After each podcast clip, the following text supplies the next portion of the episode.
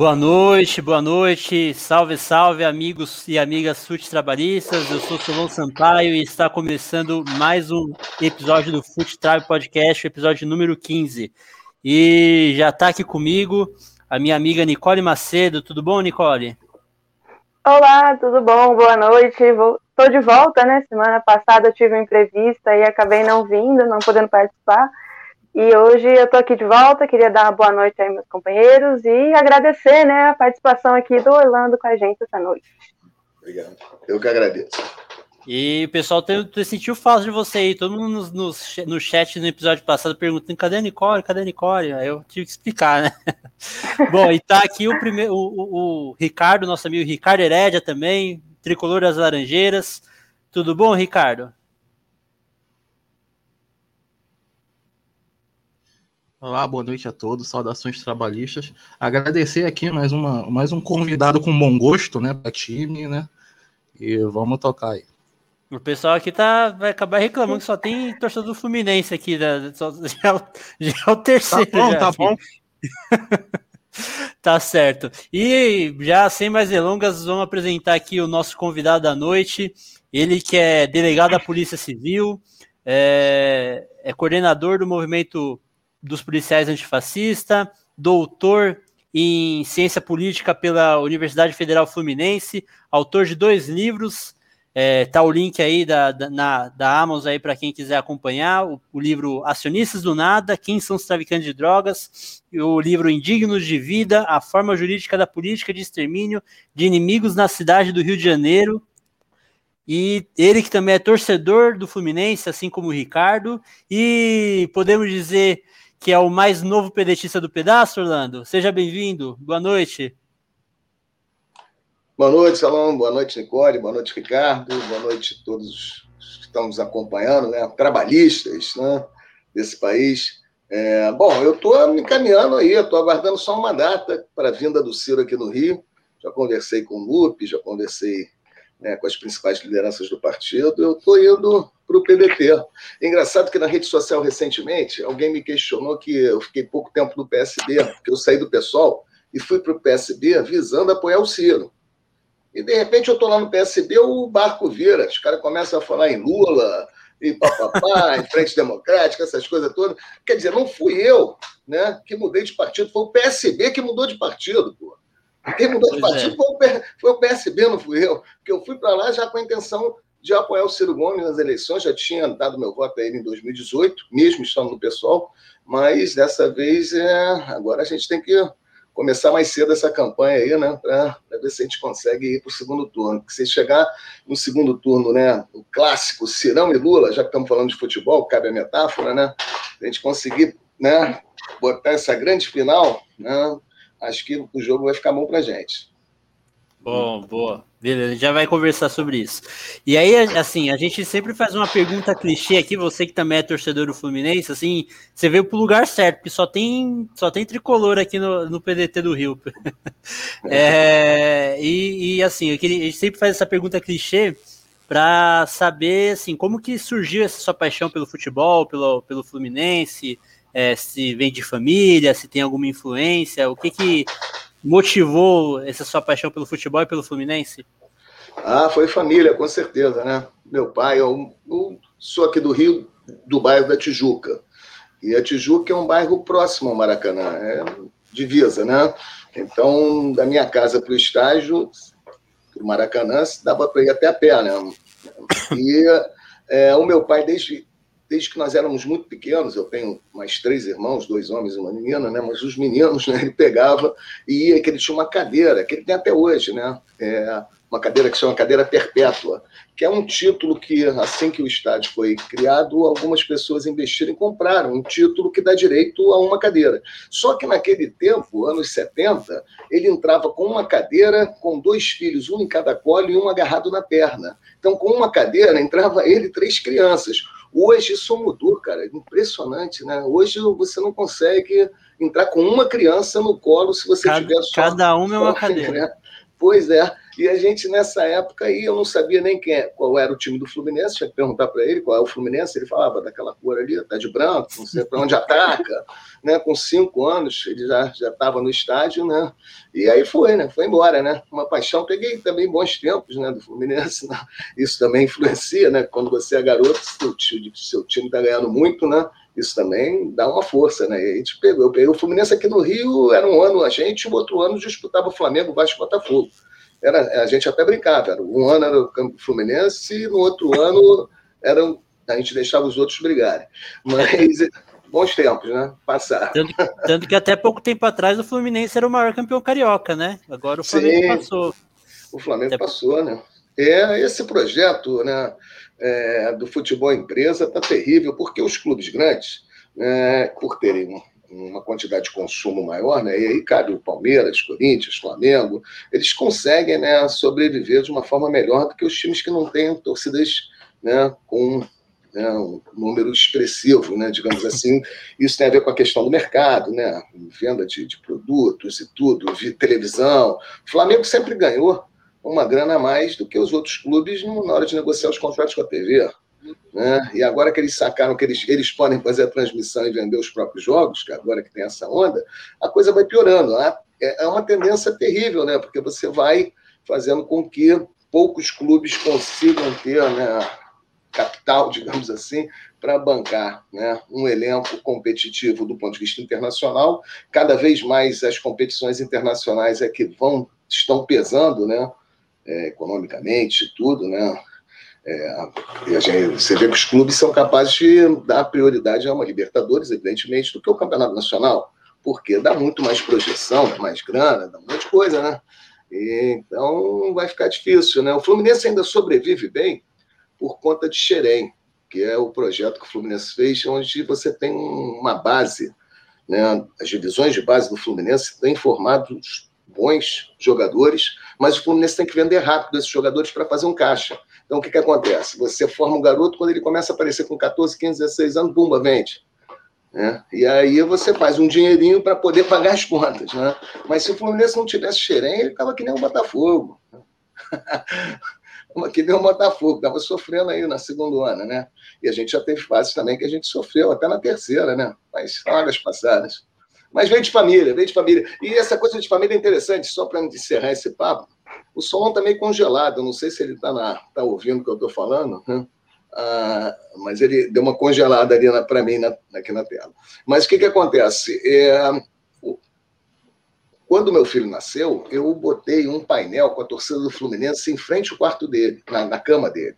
Então tinha um painel com a torcida do Fluminense em frente à cama do meu filho. E o rapaz estava colocando o painel falou assim: pô, doutor, se seu filho não for Fluminense, ele, o senhor vai sofrer muito. Aí eu olhei para a cara dele e falei assim: não, quem vai sofrer é ele. O cara ficou com os olhos, ficou com os olhos arregalados, porque essa coisa também, né? Da, da coisa do, do, do, do, de você né, transmitir para o seu filho, seu clube, né, passa a ser uma coisa, né? É como se fosse algo. Se eu tivesse feito isso em outras áreas com meu filho, sei lá, na política, talvez eu né, hoje ele fosse um guerrilheiro, né, porque ele ficou mais, ele ficou, ele ficou mais fluminense do que eu o Ravi. Mas é isso. Agora é contigo, Nicole, porque parece que o não caiu, né? ah, é. Ele tá caindo pra... É, eu, deixa eu. É, eu quero saber, né, agora que já falou um pouquinho do, da sua paixão pelo time, né? Eu queria saber qual, o que veio antes. Se veio a política antes ou se veio a polícia antes e como que foi esse casamento, né, de trabalhar aí numa corporação e ser, né, ter um movimento político e atuar aí como agente político também, né? Como é esse casamento, assim, como que funciona? Então, foi meio assim. Eu, a minha primeira formação foi em jornalismo. Né? Eu fui, terminei direito depois que eu já, já tinha me formado em jornalismo e já trabalhava em jornal.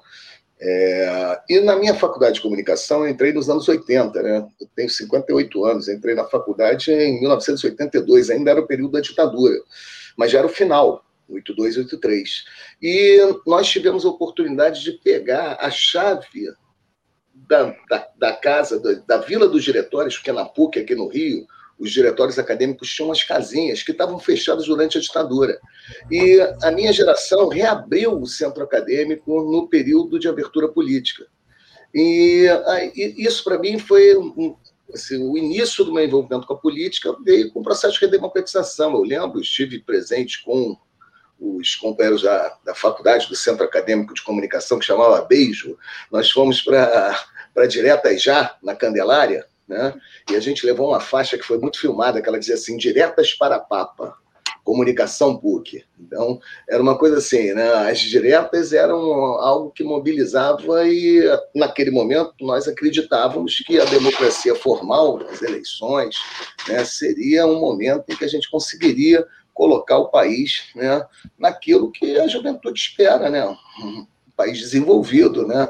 A gente acreditava que naquele momento havia um projeto nacional de desenvolvimento que poderia surgir a partir das diretas já, né? E, e foi bonito. Nós tivemos governos populares importantes nesse período, né? Rio de Janeiro, Brizola, no Rio Grande do Sul, Seu Colares, né? Miguel Arraes em Pernambuco, inclusive em São Paulo, Franco Montoro. Então, foi um, um, um momento assim, e principalmente na área de segurança, com grandes intervenções que esses governos fizeram na área de segurança para tentar um projeto de segurança democrático, né? é, que infelizmente depois nós fomos derrotados, né? E aí já é uma história mais longa, mas nesse campo, né? Eu desde sempre aqui no Rio de Janeiro fui brisolista, né? Eu lembro que a gente tinha um passar, lembra do passar? Não é da época de vocês, era um carro. um passar.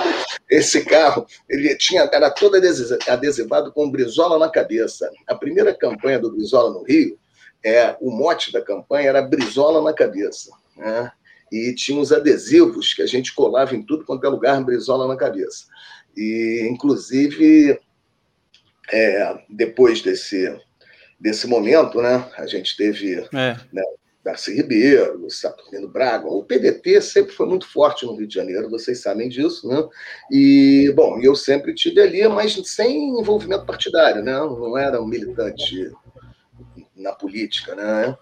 Jovem ali, estava ali curtindo a situação política. Aí o que, que acontece? Eu me formo em jornalismo, vou trabalhar no jornal, depois, em algum momento da minha vida, dá umas guinadas, né? eu tive que largar o jornalismo e fui estudar direito, sem muitas pretensões. Fui estudar direito porque estava precisando de um emprego, meu pai me deu uma oportunidade se eu voltasse a estudar direito.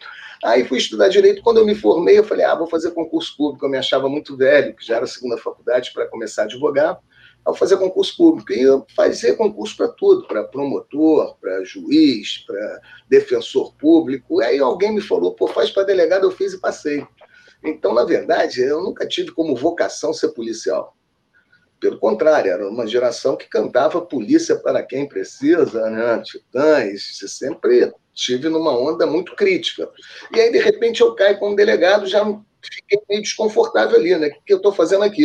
E aí eu dei uma sorte danada, porque eu, já no meu segundo ano como delegado, eu fui fazer um mestrado na, na Universidade Cândido Mendes, mestrado em Ciências Penais, e eu bati de frente com o professor Nilo Batista e com a professora Vera Malaguti, do Instituto Carioca de Criminologia. O Nilo Batista, não sei se vocês conhecem, ele foi vice-governador do Brizola, depois ele, durante um período, foi governador no Rio, era uma pessoa muito importante na história do PDT do Rio, e ele sempre foi é, assim, um expoente da chamada criminologia crítica, que conseguia né, observar o fenômeno do crime através de uma ótica de esquerda, marxista, né, e mostrando né, como que o crime não é um ente natural, isso para mim foi uma grande descoberta, né? O crime e o criminoso são construções políticas. E a partir do momento que eu fui dando esse mergulho na criminologia, eu tive a condição de operar de forma crítica dentro do sistema penal, da onde eu estava. E aí eu passei a ser tipo um antidelegado, né? um delegado crítico. Né? Um delegado crítico é quase um antidelegado. Né? E comecei a militar na questão das drogas, a favor da legalização, que já era uma coisa que passou a chamar muita atenção, né? Um delegado de polícia. Eu acho que se eu fosse um sociólogo, um historiador, um advogado a favor da legalização, não ia, Normal. Não ia ter tanto impacto. É, normal, mas um delegado não. E aí eu conseguia juntar, né, nesse discurso, uma fundamentação teórica dos livros né, que foram, inclusive, falados, um foi do, do mestrado e do doutorado, onde eu conseguia fazer a crítica desse sistema com muito embasamento teórico, né? E eu acho que isso aí dar uma qualidade, porque não era só uma coisa assim, tipo, ah, o delegado da Marcha da Maconha. Não, eu passei a ser um pesquisador, um estudioso, né, crítico desse sistema, né, muito embora tenha ido já em algumas marchas da maconha e adoro estar junto com a rapaziada né, no ativismo político, que é importante, mas eu não podia, como delegado, me apresentar somente como um ativista, né? até porque, em momento algum, né, eu queria me apresentar como estando nesse debate em causa própria, né? que também não seria nada de legitimador. Acho que os usuários de drogas que são ilícitas têm todo o direito de ir às ruas para pedir que essas drogas sejam legalizadas e que eles não sejam mais criminalizados. É completamente legítimo. Mas só que eu não estava nesse campo, né? eu estava em outro campo, e aí eu precisava fundamentar, teoricamente, a minha crítica, e eu acho que esses livros eu consegui, de uma certa forma, apresentar né, é, a crítica nos dois pontos que eu considero que são mais cruéis da proibição das drogas: o grande encarceramento da juventude pobre e a grande letalidade dessa mesma juventude e tendo como paradigma o Rio de Janeiro, porque aqui eu vou te falar, né? Aqui é o negócio aqui é, é mais mais cruel, um pouco mais cruel, né? Mas é isso. Então aí acho que veio assim, primeiro veio a política na emoção, né? Depois eu passei no concurso e eu pude juntar isso tudo no, através de um, de um, de um saber acadêmico, né? Me construindo academicamente, no mestrado, no doutorado, e aí vem a militância, porque também tem aquela coisa, eu não queria ser um intelectual né, que ah, escrever não, eu queria ser um militante. E aí eu participei de alguns movimentos, participei, o primeiro movimento que eu participei importante foi dos agentes da lei contra a proibição, a LIP Brasil, uma associação que era formada por policiais e operadores do direito a favor da legalização de todas as drogas, né? É, isso foi o primeiro passo né, de ativismo político. E daí veio depois os policiais antifascismo, e quando a gente estava construindo policiais antifascismo, veio a proposta de ter a filiação no, no PSOL. Né, eu fiz a filiação aqui no Rio já com 10 policiais, e essa ideia está dentro de um dos campos que o movimento trabalha. A gente quer ter representação de policiais né, no campo institucional da política, e nós temos policiais do movimento que estão ligados a diversos partidos. Nosso movimento é suprapartidário. Então, nós temos policiais ligados ao PT, ao PSOL, ao PCB, né? e também do PDT, o Everton, aqui do Rio de Janeiro. Sim, um grande, já, foi, já foi, um dos, dos, foi um dos tricolores que participou aqui com a gente também. Pô, mas é, tem muito tricolor mesmo, é Lupe, Everton, é, é. Ricardo, eu, é isso. Mas então foi mais ou menos a história é essa, né? O resumo da outra. É, foi a Nicole que fez a pergunta? Foi, foi. Ah, Ricardo, então você pode fazer sua pergunta também.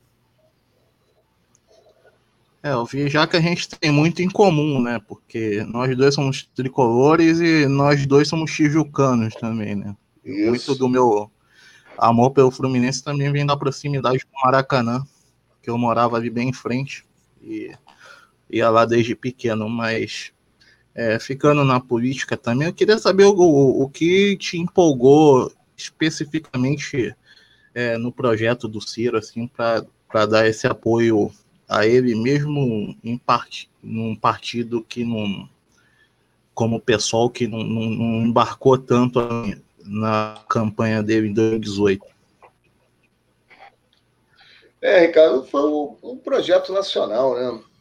A gente precisava né, que é, na política alguém tocasse na questão nacional. E o Ciro veio né, resgatando né, essa história do, do próprio PDT, né, porque o Brizola, Darcy Ribeiro, né? Tava todo mundo ali voltado. Se falava na época que era socialismo moreno. Não sei se vocês lembram Lembro. dessa expressão. Mas o que é o socialismo moreno, se não, né? Um projeto nacional de desenvolvimento socialista brasileiro, né? E, e, isso é muito reconhecido no campo da esquerda. Você sabe, eu sou muito próximo ao Nildo Ourix, da Revolução Brasileira. Sim, sim. Né? E uma vez eu olhei para o Nildo Ourix, vendo toda a fala dele sobre a questão nacional na, e a importância da, da, questão nacional na Revolução Brasileira, eu olhei para ele e falei assim, Nildo, qual é a diferença da Revolução Brasileira para o socialismo moreno do Brizola? Aí ele olhou para mim, ele é um barato, falou assim, Zacone, a diferença aqui Porra, a Revolução Brasileira foi eu que fiz. o socialismo moreno foi do Brizola. Mas eu achei um barato porque ele, ele sabe aonde está a origem né, dessa construção. Né? E, infelizmente, cara, essa esquerda liberal, usando a expressão do próprio Nildo Rix, né, porque ele, ele costuma fazer Sim, a crítica. Não né, alivia. Ele não alivia, mas a esquerda liberal ela perdeu a questão nacional. Né? Sim. E ela passou a trabalhar com. É, tudo bem, você tem que é, fazer, né, é, reduzir danos, claro, Bolsa Família, não vamos também dizer que isso não é necessário. Não, o cara está passando fome, ele tem que, né, tem que botar comida na mesa. Então, sim, não podemos ser radicais também dizendo que esses programas não servem para nada, mas isso não vai fazer com que o país né, retome né, o seu crescimento, de forma alguma. Né? O máximo que pode acontecer é que dá um consumo maior né, para as classes populares, né? Ah, tal, mas isso não pode ser um projeto político, você está entendendo? Isso aí é para apagar incêndio, né? E nós tínhamos falta, é, eu pelo menos sentia muita falta na esquerda de um projeto político. Então, respondendo ao Ricardo, o que me atraiu né, ao Ciro foi desde sempre essa é, proposta de um projeto nacional de desenvolvimento, um projeto político, onde a gente pode né, retomar. Né, e, e, o Ciro fala umas coisas, o livro dele é sensacional. Né? É, a gente faz muita crítica aos militares, por exemplo. Né?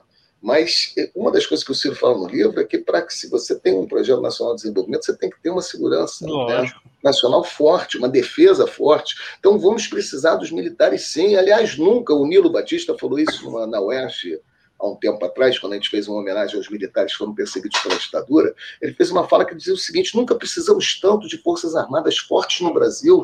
Claro que precisamos, mas para quê? Para garantir a soberania nacional, né? Para proteger as nossas riquezas. Porra, você está entendendo? É para isso o que está acontecendo hoje, esse entreguismo dos militares. Né? Então, o movimento dos policiais antifascismo, de uma certa forma, a gente também vislumbra né?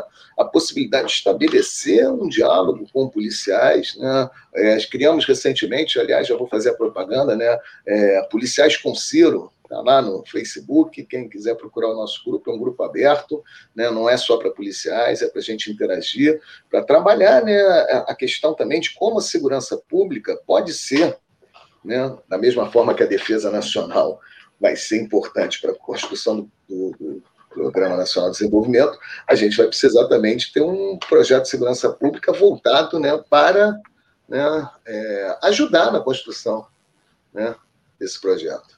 Então, é isso. Né? É, acho que é, o Ciro, é, desde sempre, né, ele está nesse caminho de propor né, um, um projeto para o Brasil. Né, e um projeto nacional que é a melhor coisa que nós podemos ter. Né? É, só que você tem que ficar mais popular, né? Ele tem que, às vezes, ele for. As falas dele são incríveis para quem entende, né? É. é. Mas ele tinha que ficar mais popular. A gente vai lançar cerveja Cirão da Massa, cerveja artesanal aqui no Rio, porque vamos começar a fazer, botar Cirão da Massa nos bares, publicados aqui do Rio, vamos fazer samba, Cirão e PPP, sabe? Hum, temos que popularizar mais o Ciro, né? para que ele possa é, para que as pessoas possam degustar né, o PND. Né? E, e, uma das ideias do Fuxitrab é justamente essa, né? É, trazer o, algo trazer a, a, mensagem do Projeto Nacional de Desenvolvimento, do trabalhismo, através do futebol para tornar algo mais atra, atraível né, para a população. Sim, a gente, nós vamos é, direcionar uma parte né, da, da, da venda da cerveja para um projeto que está acontecendo aqui no Rio, que são os trabalhistas na rua, né, que é um projeto bem legal. Então, também ocupar as ruas, né, com ação cultural, né, com música, com arte, isso é muito importante. A gente tem que também fazer esse papel, né? Eu acho que a militância do partido tem, eu, eu gosto mais desse, disso do que a da, das articulações, eu, sabe? Aí fala assim, ah, você vai ser candidato? Ah, posso ser candidato, mas não é isso que me move a, minha paixão na política, até porque eu já fazia política antes de ter vida partidária, né? Eu fiz durante algum tempo uns projetos com Marcelo Yuca aqui no Rio. A gente tinha uma ONG chamada Boca, a Brigada Organizacional de Cultura Ativista. Só o Yuca, né? O Yuca tinha essas coisas. Tinha uma banda chamada Furto, aí criou a Boca, que era a Brigada Organizada de Cultura Ativista, e a gente fazia muitas atividades, usando a cultura, né, fazíamos muitas atividades políticas importantes. Quer dizer, a, a rua é, é, é, é, algo que a gente tem que vislumbrar. Eu gosto muito do projeto do, dos trabalhistas na rua por conta disso, né? Sair da coisa da institucionalidade, não estou dizendo que nós não temos que trabalhar a institucionalidade, que eu não sou louco. Né? Engraçado que uma vez eu não estava afiliado em nenhum partido, antes de eu, ir, de eu me filiar no pessoal, eu falava assim para o professor Nilo Batista, eu falei, pô, eu gosto de fazer política, mas eu não gosto de, de política em partido. Ele olhava para mim e falou assim, ah, me desculpa, eu só conheço política em partido. ele não conseguia entender o que eu estava falando, porque para ele a, questão da institucionalidade é o que fala, pô, as coisas só mudam, né? Você só muda um, um país pelo, pela, né, pela institucionalidade. Mas eu acho que até para que você transforme essa institucionalidade em algo palatável. A direita faz isso muito bem, né? A direita, Sim. eles conseguem fazer um discurso mentiroso, hipócrita, mas que chega nos caras, né? Você vê, né? o Bolsonaro, esse cara, como é que ele consegue ainda ter alguém que vá para a rua para ele, cara?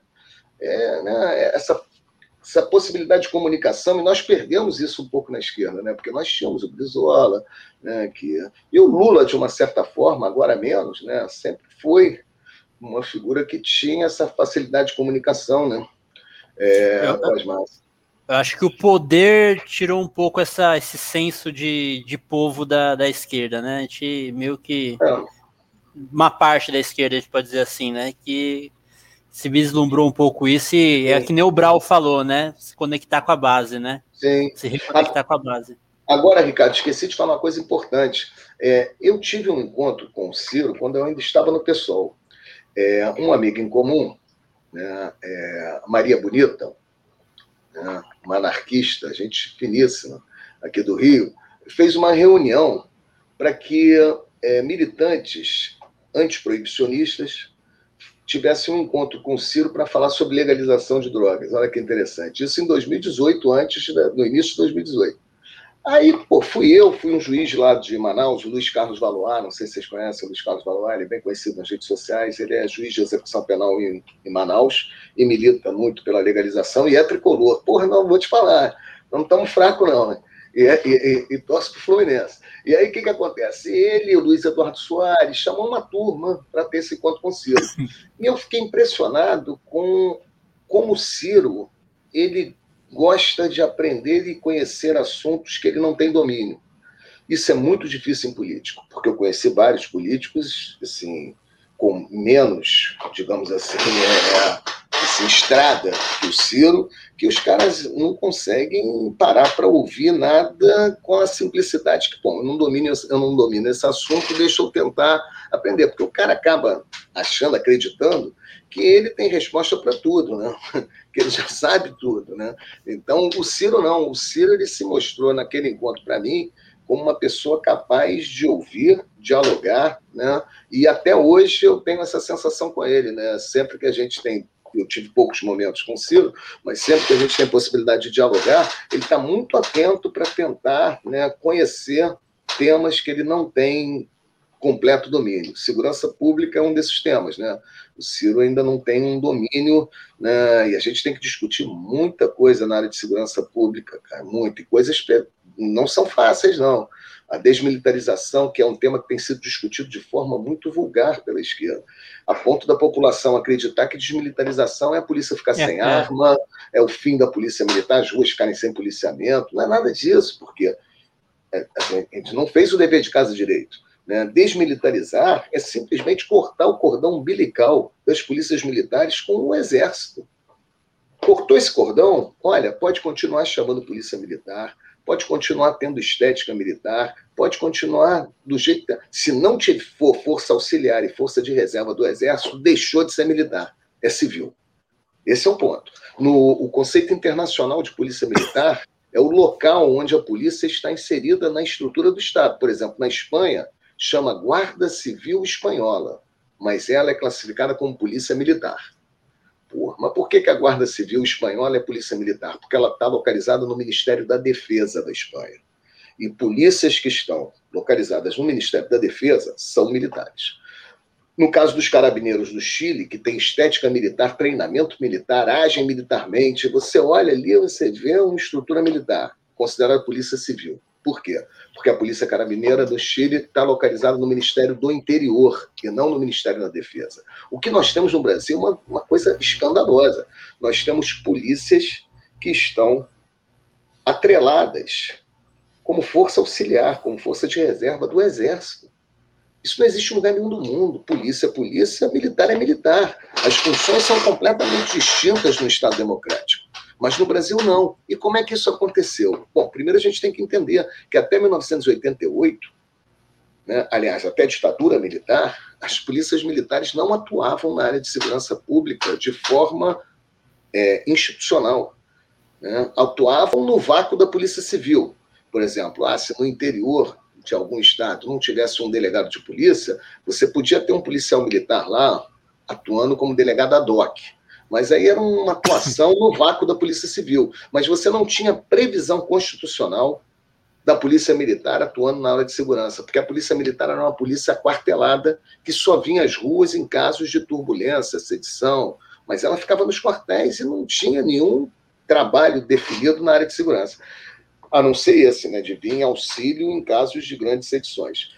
Em 64, o Exército chama essas polícias para as ruas. Em 68, é, constitucionaliza né, essas polícias. Em 69, faz uma legislação que regulamenta essas polícias. Em 83, dá o arremate final. E aí a gente tem hoje, né, na Constituinte de 88, a gente deu mole, não, é, teve um debate na Comissão de Segurança se a Polícia Militar continuaria ou não sendo, exercendo funções na segurança pública. E o Exército colocou um lobby forte né, na Comissão de Segurança Pública para garantir que as polícias militares ficariam como agências de segurança no período democrático. E isso foi muito ruim. Por quê? Primeiro, porque cada vez mais os militares se colocam né, como protagonistas dos destinos da nação, porque eles têm uma força hoje de mobilização em todo o território nacional.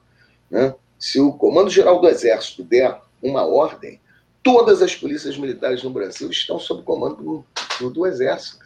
Isso viola princípio democrático e princípio federativo. Viola princípio democrático porque nós temos que defender que, ao eleger um governador, por pior que ele seja, o Witzel, aqui no Rio, que tudo que diz respeito à área de segurança tem que ser cobrado do governador. Só que hoje as polícias militares em todo o Brasil ela bate de cabeça para dois comandos: o Exército e o governador. Né? Esse, o, o que aconteceu em São Paulo recentemente aí com, com Dória, do comandante Sim. da polícia. Vamos parar para pensar. Olha só. Você acha que um comandante-geral da Polícia Militar ia fazer um discurso chamando militares para manifestação bolsonarista, sabendo que o governador é contra o Bolsonaro, é oposição ao Bolsonaro, ele não fez isso por, da cabeça dele. Ele recebeu algum catuque para fazer isso. O Dória fez certo, só que o discurso do Dória e da esquerda, porque nesse ponto aí houve uma aproximação do Dória com outros setores da esquerda, de que policiais e militares devem ser afastados da política, isso é um tiro no pé. Nós, do Movimento Policiais Antifascismo, estamos lançando uma nota amanhã ou depois, mostrando exatamente isso. Isso é um tiro no pé. Primeiro, né? Primeira coisa que vai ter que acabar é o movimento dos policiais antifascismo, porque nós somos um movimento político. Então, se policiais e militares não podem estar na política, então nós não podemos estar. Amanhã nós vamos ter companheiros nossos que vão estar na manifestação contra o Bolsonaro. Então, eles vão sofrer também a mesma repressão dos que estiverem na, na, na, na mobilização pró-Bolsonaro. Então, acho que. E, e, depois que é fictício. Imagina, militares fora da, polícia, da política. Quando que isso aconteceu na história do Brasil?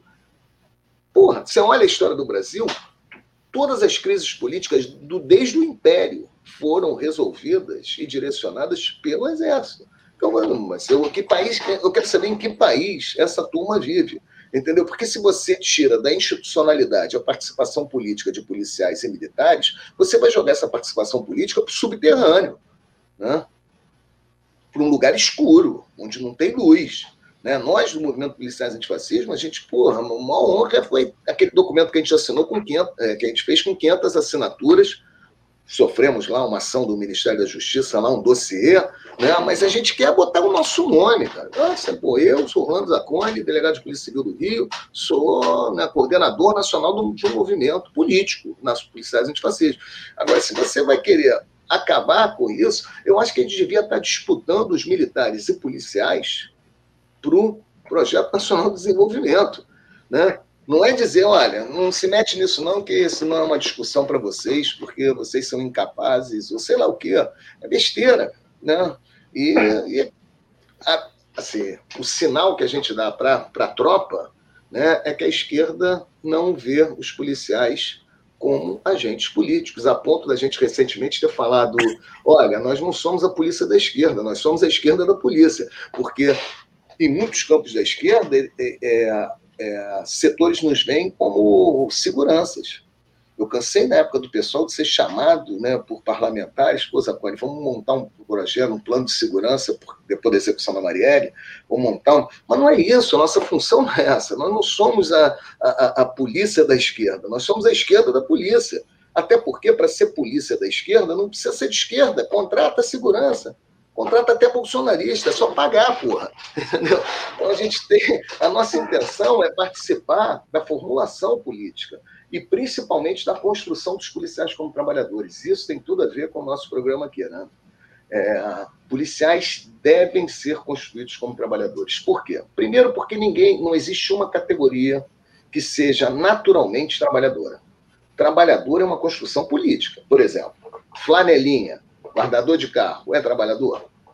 Camelô é trabalhador? Prostituta é trabalhadora? Isso não é. A gente não vai encontrar resposta para essas perguntas na natureza do trabalho.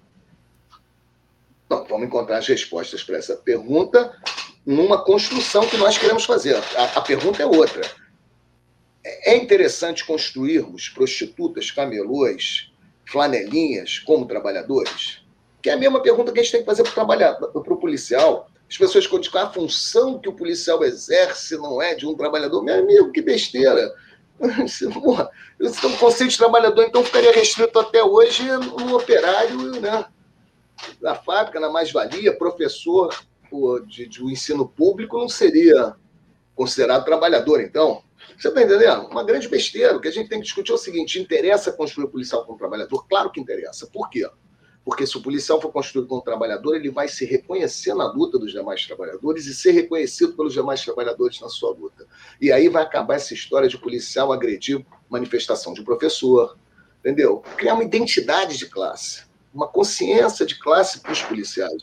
Isso é fundamental e faz parte do nosso movimento. Agora, repara, nós temos essa excrescência que é a polícia militar, onde o policial é um subcidadão. Olha só, policial militar ele é proibido do direito de sindicalização ele é proibido do direito de greve.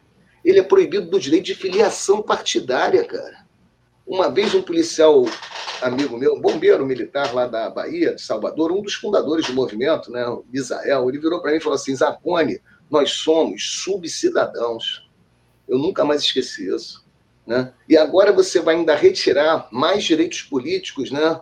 e ampliar essa militarização para os policiais civis coisa que já tem sido feita pelo próprio STF, que o STF decidiu que não só os policiais militares estão proibidos do direito de greve, policiais civis também. Isso é uma decisão do STF. Quer dizer, essa militarização é, tem crescido e atingido policiais civis também. Isso vai na contramão do que a gente espera do nosso movimento, que é construir o policial como trabalhador. Então, é, acho um tiro no pé essa coisa de quarentena, de vamos tirar policiais e militares da política. Não, vamos assumir de forma corajosa a disputa dos policiais e militares para o nosso campo político. Né? É, eu acho que esse que seria o melhor caminho. Bom, uma aula aqui já no, nesse começo do episódio aqui já já foi uma, uma, um início aqui já foi uma grande aula para gente. Estamos esquentando os, os tamborins. Bom, eu vou ler aqui alguns recados da nossa audiência. Antes eu só queria pedir aí pra galera já ir curtindo aí o, esse, esse episódio e se inscrevendo no canal. É, quem não segue a gente nas redes sociais, seguir aí a gente nas redes sociais no link que tá no comentário fixado e na descrição desse episódio. E vamos que vamos que o episódio já começou muito bom, hein? Bom, vou aqui ler o, os comentários aqui, o recado que a galera já tá dando. Thales Ribeiro mandando boa noite, rapaziada. Grande Zacone. Acompanha o Zacone por indicação do Renato Zanata, amigo boa. e jornalista de Niterói. Guitarrista. Grande guitarrista. É, guitarrista do blues. Pô, grande músico, Zanata. O Em Nome da Rosa, boa noite, meus amigos. E aqui comemorando a volta da Nicole aí. Nicole voltou. Ganhou uma rosa socialista. Nicole ganhou uma rosa socialista. É. Gisele Alves, boa noite, pessoal. Boa noite, Gisele. Vitor Maia Queiroz, boa noite, representando a turma boa do Clube House, Clube Dever da Esperança. Beleza, Vitor, obrigado, boa noite. E aí o, o Thales aqui também comentando aqui, ó. E como é cruel, Zacone, morar no estado do Rio nos últimos anos é uma questão de sobrevivência. Cabral, Crivella, Witzel, Paz, Cláudio Castro. É.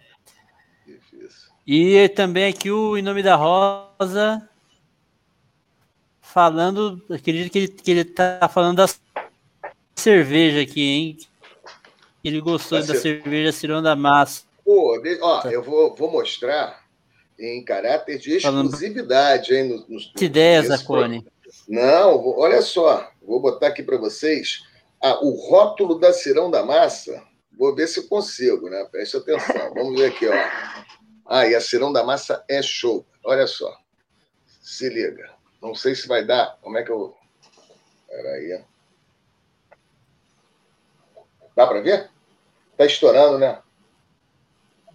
Tá. Dá para ver? Então, se não é essa aqui, ó. Olha o rótulo. Esse aqui é o rótulo. Pera aí, é, deixa, deixa eu... É. é. Tinha que ter. Ah, agora melhorou, dá para ver. Dá para ver? Ah, maneiro, maneiro. Ah, maneiro. Pera aí, que tá... O card aqui tá... É, Cirão da, ma da Massa, cerveja Pilsen de Sobral. Porra, imagina, cerveja Pilsen de Sobral, de Sobral para o mundo. Né? vai ser maneiro. A gente vai lançar cerveja no, na data da, da minha filiação. O Ricardo vai estar lá, claro, né? E se vocês puderem, a Nicole, Solon, vir ao Rio para participar do evento, vai ser uma grande honra, né? Vocês vão poder tomar uma cirão da massa com Ciro, que aí essa que é, essa que é a onda, né? Tomar uma cirão da massa junto com o Ciro. Aí vai ser no dia da filiação. Espero que vocês possam vir. Eu estou aguardando o Lupe marcar essa data para a gente poder divulgar, né? E vai ter um pré-lançamento, lançamento da cerveja. Nós vamos botar Lula livre no chinelo. A ideia é essa. A ideia é botar Lula livre no chinelo. Boa. Acho, Acho que o Solon travou, né? Caiu. Travou. É, o Solon deu uma travada no foot trap. Putz, então eu, eu deixa eu fazer outra pergunta ah. Não. Pode ir, vai. Então, é, eu, eu queria saber no, no plano de, de segurança pública do Ciro, é, o que você indicaria para ele? Porque no livro ele deixa, ele deixa bem claro que ele está avaliando ideias ali para a questão da segurança pública, não, não é uma coisa muito fechada. O que, o que você acrescentaria para ele? Assim? Olha, acrescentaria muita coisa.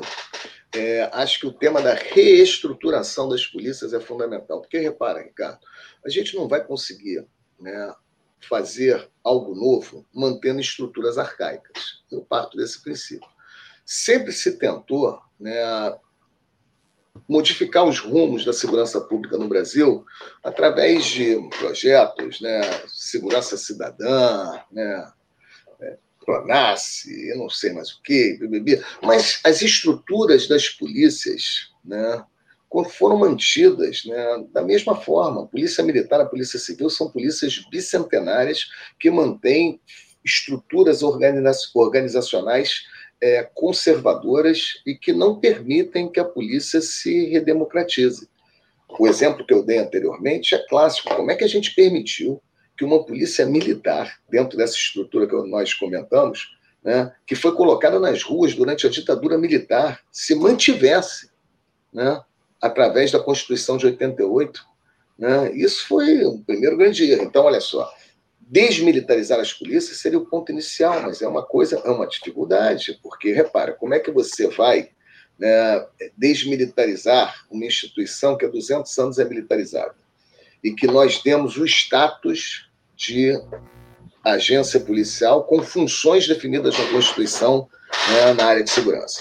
Mas é um desafio, porque, repara, é, nós precisamos fazer com que a segurança pública seja vista como uma prestação de serviço à população. E a militarização traz uma questão que é muito cruel, que é a construção do inimigo. As estruturas militares necessitam de inimigos. Cara, né? E aí o que, que acontece? A segurança pública é pautada constantemente na construção desses inimigos.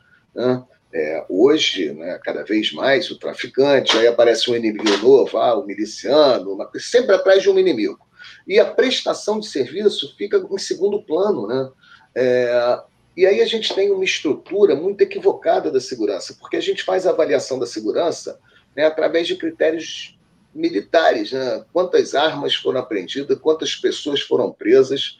Às vezes se qualifica a segurança pública no Rio de Janeiro em alguns momentos, até pelo número de pessoas que a, pessoa, que a polícia mata. Né? Já teve época aqui no Rio de Janeiro que comandantes de batalhão que tinham é, índices de letalidade alta eram considerados uma polícia eficiente. Né? Quer dizer, a polícia que mata, que apreende muitas drogas, que apreende muitas armas. Isso não é um sinal de uma boa segurança. Se a polícia está matando muito, se a polícia está prendendo muito, se a polícia está prendendo muitas armas e muitas drogas, significa que no ambiente social está tudo muito ruim. Então, quer dizer, esse não pode ser o critério. No mundo inteiro, principalmente nos países de tradição democrática, para você aferir qualidade da segurança pública, você vai fazer pesquisa de opinião. Você vai no bairro e pergunta para o morador do bairro: como é que é a delegacia do seu bairro? Como é que é o policiamento na tua rua? E aí, esse cidadão, porque ele é o destinatário daquele serviço, ele vai dizer se a segurança é boa ou não. Não interessa quantas prisões a polícia está fazendo, não interessa quantas armas a polícia está prendendo, pelo contrário, isso pode ser até um, um, um, um indicador negativo. Né? O que vai realmente dizer se a segurança está bem ou não é o destinatário do serviço.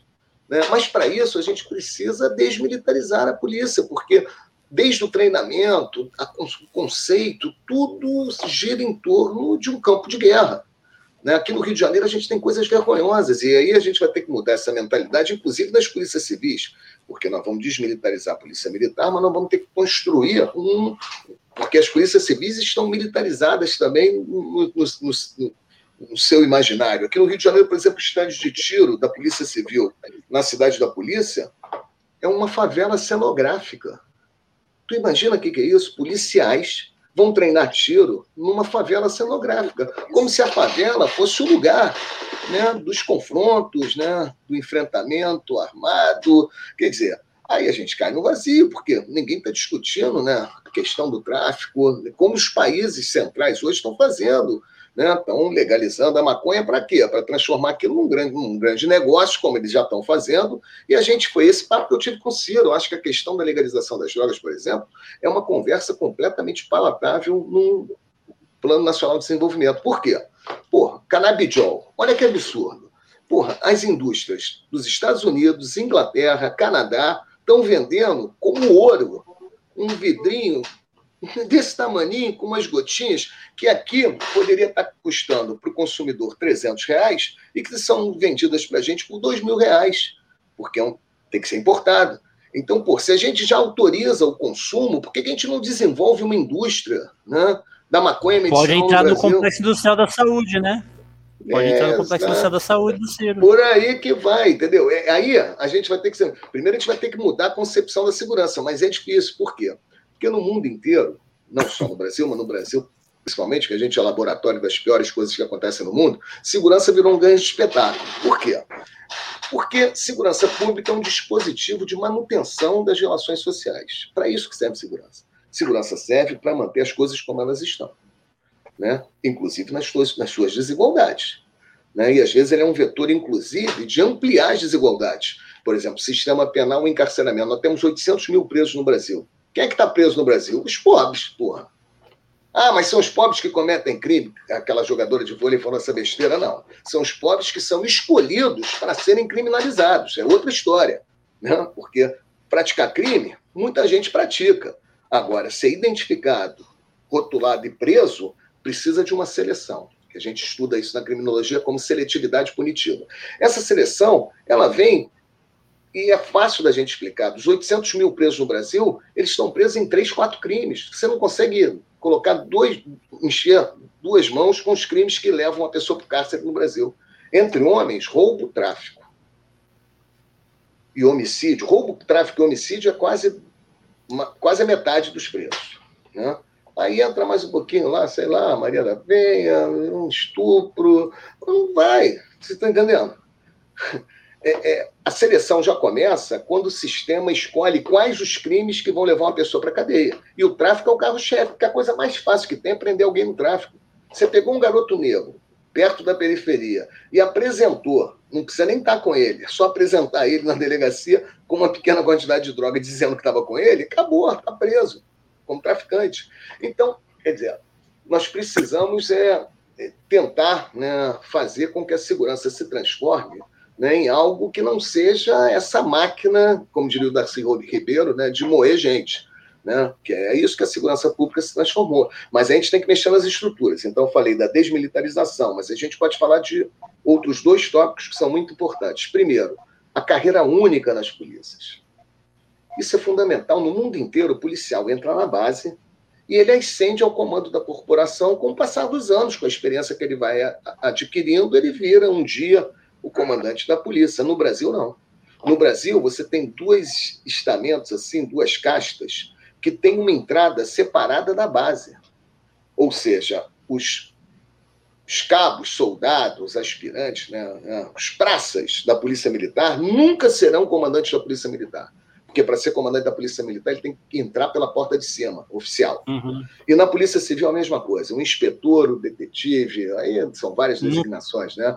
O investigador, o oficial de cartório, o escrivão, nunca serão chefes de polícia civil. Por quê? Porque para ser chefe de polícia tem que entrar pela porta de cima, que é do delegado. Então, isso é um modelo autoritário que serve e realiza funções autoritárias, porque o poder político tem as polícias na mão negociando só com esses grupos. Aí você dá benefício para os delegados, para os oficiais e mantém a tropa toda né, na rédea. Isso também é ruim, porque pô, eu lembro do primeiro plantão que eu dei na, na delegacia aqui no Rio, tinha acabado de passar no concurso da polícia, só tinha estudado direito para ser delegado, porque você só exige do delegado conhecimento jurídico. Aí passei no concurso, aí veio uma pilha de registro de ocorrência lá em Jacarepaguá, Ricardo na antiga 32ª DP, lá na Taquara. Uma pilha de ROs que eram datilografados, e a gente fazia o despacho a caneta, na época com carimbo. Pá, caneta e carimbo, bom. É. Quando chegaram os ROs, eu não sabia o que ia fazer. Ué, o que, que eu vou escrever aqui? Ninguém tinha me ensinado a minha atividade. Aí eu olhei para um policial que estava próximo, devia ter uns 20 anos de casa, que a gente chamava de cascudo, pedi ajuda. Falei, pô, você podia fazer um favor? Me ajuda, o que, que eu tenho que escrever aqui? O cara sentou e começou, doutor, aqui só escreve isso, isso, isso, aqui só escreve. Só que naquele momento eu ganhava quatro vezes o salário dele, né? e eu era o chefe dele. Só que ele que estava me ensinando tudo que eu tinha que fazer. Quer dizer, esse sistema, ele, além dele não existir em lugar nenhum no mundo, né? ele é completamente autoritário e tem funções, várias funções, né? Que são terríveis, né? É essa coisa de você dar formatação jurídica a ato de polícia. Isso não é democrático. O que, que acontece? É, é, é o chamado inquérito lá dos autos de resistência, aqueles inquéritos que são instaurados quando o policial mata alguém. Quem é que vai dar formatação jurídica para aquilo? O delegado. O delegado vai escrever a legítima defesa no inquérito para Isso protege o juiz e o promotor, que aí eles, se o delegado falou, se der tudo certo, né? Ok, se der merda, foi o delegado. Aí protege o juiz e o promotor de meter a mão na sujeira. Né? Porque é lógico, o juiz e o promotor não pode meter a mão na sujeira, estão lá no, nos gabinetes, né? perfume Kenzo, 20 graus, no ar-condicionado, terno Armani. Não, quer, não, não têm que se meter nessa sujeirada que está sendo feita nas ruas. Muito embora eles participem da política. Foi isso que eu estudei no doutorado. Porque eu fui estudar os pedidos de arquivamento dos inquéritos. Por isso que é indignos de vida a forma jurídica da política de extermínio de inimigos na cidade do Rio de Janeiro. Por quê? O policial mata, aperta o gatilho, mas quem dá legitimidade, quem transforma aquele ato de matar em algo legal, né, dentro do Estado de Direito, são os operadores jurídicos. Começa com o delegado, né, para proteger o juiz e o promotor. Aí depois o promotor vai lá, repete o que o delegado disse, o juiz vai lá e dá um ok e arquiva aquela merda. Então, a polícia mata, mas não mata sozinha. E o delegado ele é colocado como um operador jurídico dentro da polícia, coisa também que não existe no mundo. Eu acho que a carreira do delegado ela tinha, em algum momento, de ser questionada, até para a gente pensar em finalizar ela, né? botar ela dentro da carreira policial, que seria assim, transformar o delegado em comissário de polícia. E podia até dar uma chance, de repente, se a gente achar que o delegado permanece, mas ele tem que permanecer fora da polícia, em outro lugar. Aí ele vai para, sei lá, para a procuradoria, para o MP, né, magistratura, sei lá, vai para um, um, outro espaço. Né? Esse é um ponto. E o outro ponto é o ponto do ciclo completo, que também essa coisa da polícia está dividida. Uma polícia faz rua e outra polícia faz investigação. Também não existe em lugar nenhum do mundo. As polícias do mundo inteiro elas têm setores. Tem um setor de investigação e tem um setor de policiamento ostensivo. Mas a polícia é a mesma. Por quê? Para você ter diálogo entre quem investiga e quem está na rua. Porque, olha só, uma investigação não se faz dentro de quatro paredes. Uma investigação precisa de informações que estão na rua. Então, primeiro que essa divisão ela é artificial e ela é falaciosa. A PM não faz só policiamento ostensivo, a PM investiga. A P2. A P2 investiga. E a Polícia Civil, ela também não faz só investigação. A maior matança que a gente teve aqui no Rio de Janeiro, na favela do Jacarezinho, quem fez foi a Polícia Civil.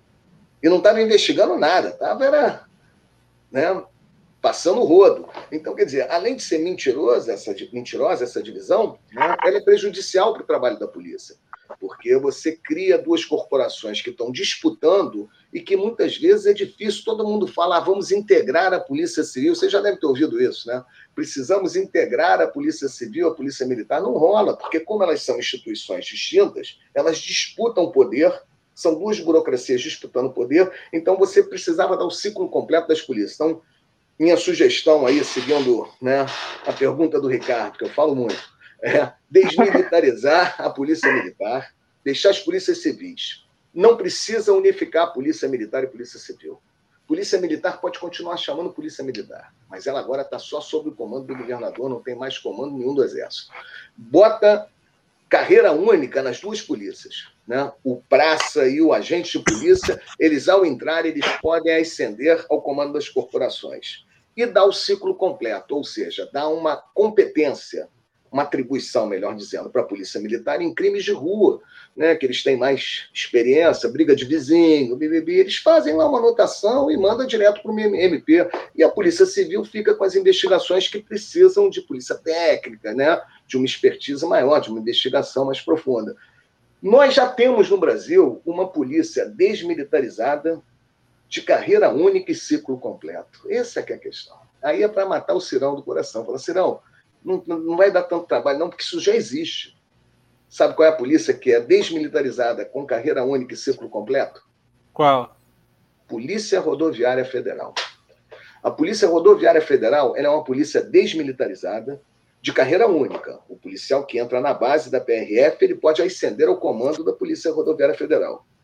E ela tem hoje ciclo completo, porque em alguns estados do Brasil é, a Polícia Rodoviária Federal está, e muitos, né, fazendo boletim de ocorrência nos acidentes de trânsito das estradas e remetendo essa ocorrência direto para o juizado especial criminal. Então, repara, já é um modelo que já existe não, e que eu vou te falar, hein, funciona muito bem, porque a Polícia Rodoviária Federal, em termos de estrutura, Hoje ela se transformou numa polícia muito forte, inclusive tendo coisas que a gente não consegue enxergar na polícia militar e na civil. Eu tenho com né, nós temos é, no, no, movimento dos policiais antifascismo alguns camaradas que são policiais rodoviários federais e eles estão lá em núcleos de direitos humanos. Porra, eu nunca vi núcleo de direitos humanos na Polícia Civil nem na Polícia Militar no Rio de Janeiro, mas na Polícia Rodoviária Federal eles têm. Né? Então, é, ela, porque essa participação do policial da base no questionamento das funções e das estruturas da sua própria polícia, isso é fundamental.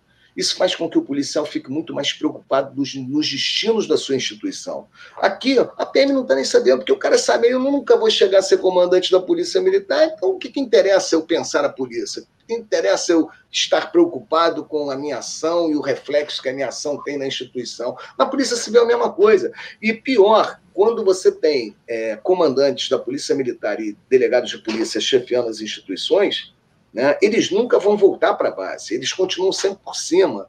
Então, eles trabalham as instituições muito mais em causas próprias, né, das suas categorias, dos delegados, do, que das instituições. Né? Na rodoviária federal, não. O cara que é superintendente da Polícia Federal, acabou uma, o, o tempo dele lá, ele volta para a base. Então, ele tem que ter muita preocupação com o que ele está fazendo com a instituição, porque ele sabe que o tempo dele terminando, ele volta para para a base da, da, da, instituição. Então, esses assuntos, entendeu, Ricardo? Acho que a gente tem que conversar com o Ciro. Lógico que ele não vai dar conta disso tudo, de uma vez, né? mas eu acho que é, fomentar o debate né, dessas coisas, principalmente do, do ponto certo do, do, do, debate sobre desmilitarização, né, para que a população passe a entender né, que a polícia não tem que estar né, subordinada ao exército, né, porque policial não pode ser soldado, porque população não pode ser construída como inimigo, entendeu? E hoje, infelizmente, as periferias, as favelas das nossas cidades são vistas como locais né, de, de, de espaços conflagrados, onde a presença de inimigos autoriza porra, helicóptero blindado dar tiro para dentro da favela, no, porra, com criança tendo aula. Porra, isso é um absurdo, cara. E até hoje a gente foi derrotado, aí eu vou falar da nossa derrota, porque quando eu disse lá que no, no processo de redemocratização nós tivemos governos populares, como o do Brizola, que tentaram né, fazer um novo modelo de segurança pública, inclusive para ser contraponto em relação ao que aconteceu na ditadura, né, eles foram criticados. Por exemplo, o Brizola até hoje tem a, a primeira fake news quem sofreu foi o Brizola, né? Brizola proibiu a polícia de subir o morro. Cara, isso nunca existiu. Isso é uma fake news. O que o Brizola impedia é que helicópteros sobrevoassem a favela, que a polícia fizesse operação em horário escolar. Tudo que hoje essa esquerda aí, né, mais conhecida como a UDN de Macacão, né, criticava na época do Brizola, porque repara, aqueles que mais criticaram a política de segurança do governo Brizola não foram, não foram da direita, não eram da direita. Né? A maior crítica né, que a, o modelo de segurança do Brizola recebeu foram de setores da esquerda. Pô, nesse livro, No Indignos de Vida, é, eu tive a oportunidade de, num capítulo, que foi uma indicação da professora Vera Malaguti, que era a genealogia da pacificação. Né, porque toda essa matança ela é feita em cima desse paradigma né, da pacificação. No Rio de Janeiro, o PP, né, porra, vou te falar, pacificação no Brasil é algo que, porra, derrama muito sangue. a Caxias é, até hoje, até hoje, né, o, conhecido como o pacificador. Porra, a gente tem uma ideia. Então, é, fazer a genealogia da pacificação, e aí eu me deparei com uma entrevista do Joanir Ventura, que é um jornalista aqui do Rio, não sei se vocês conhecem, escreveu um livro chamado Cidade Partida. Não conheço. É, é, um livro famoso aqui no Rio, Cidade Partida, onde ele vai mostrar essa distância que existe no Rio, né? Porque o que tem de diferente no Rio em relação a outros grandes centros como São Paulo é que a periferia e a parte nobre da cidade está tudo no mesmo espaço.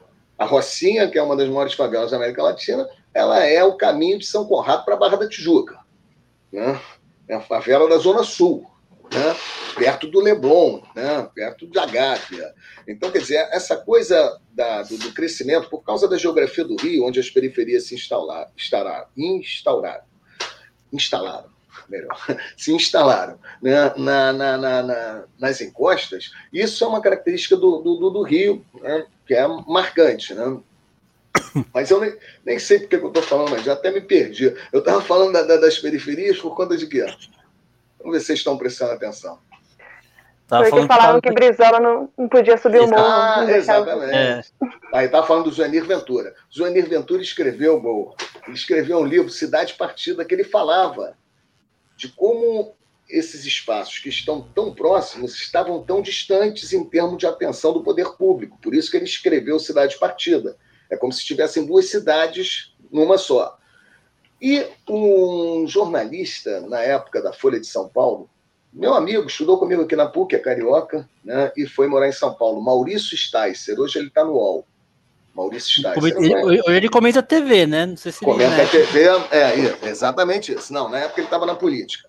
E ele participou de um Roda Viva com o Joanir Ventura. E uma das perguntas que ele fez foi brilhante, isso tudo está documentado, eu botei no livro.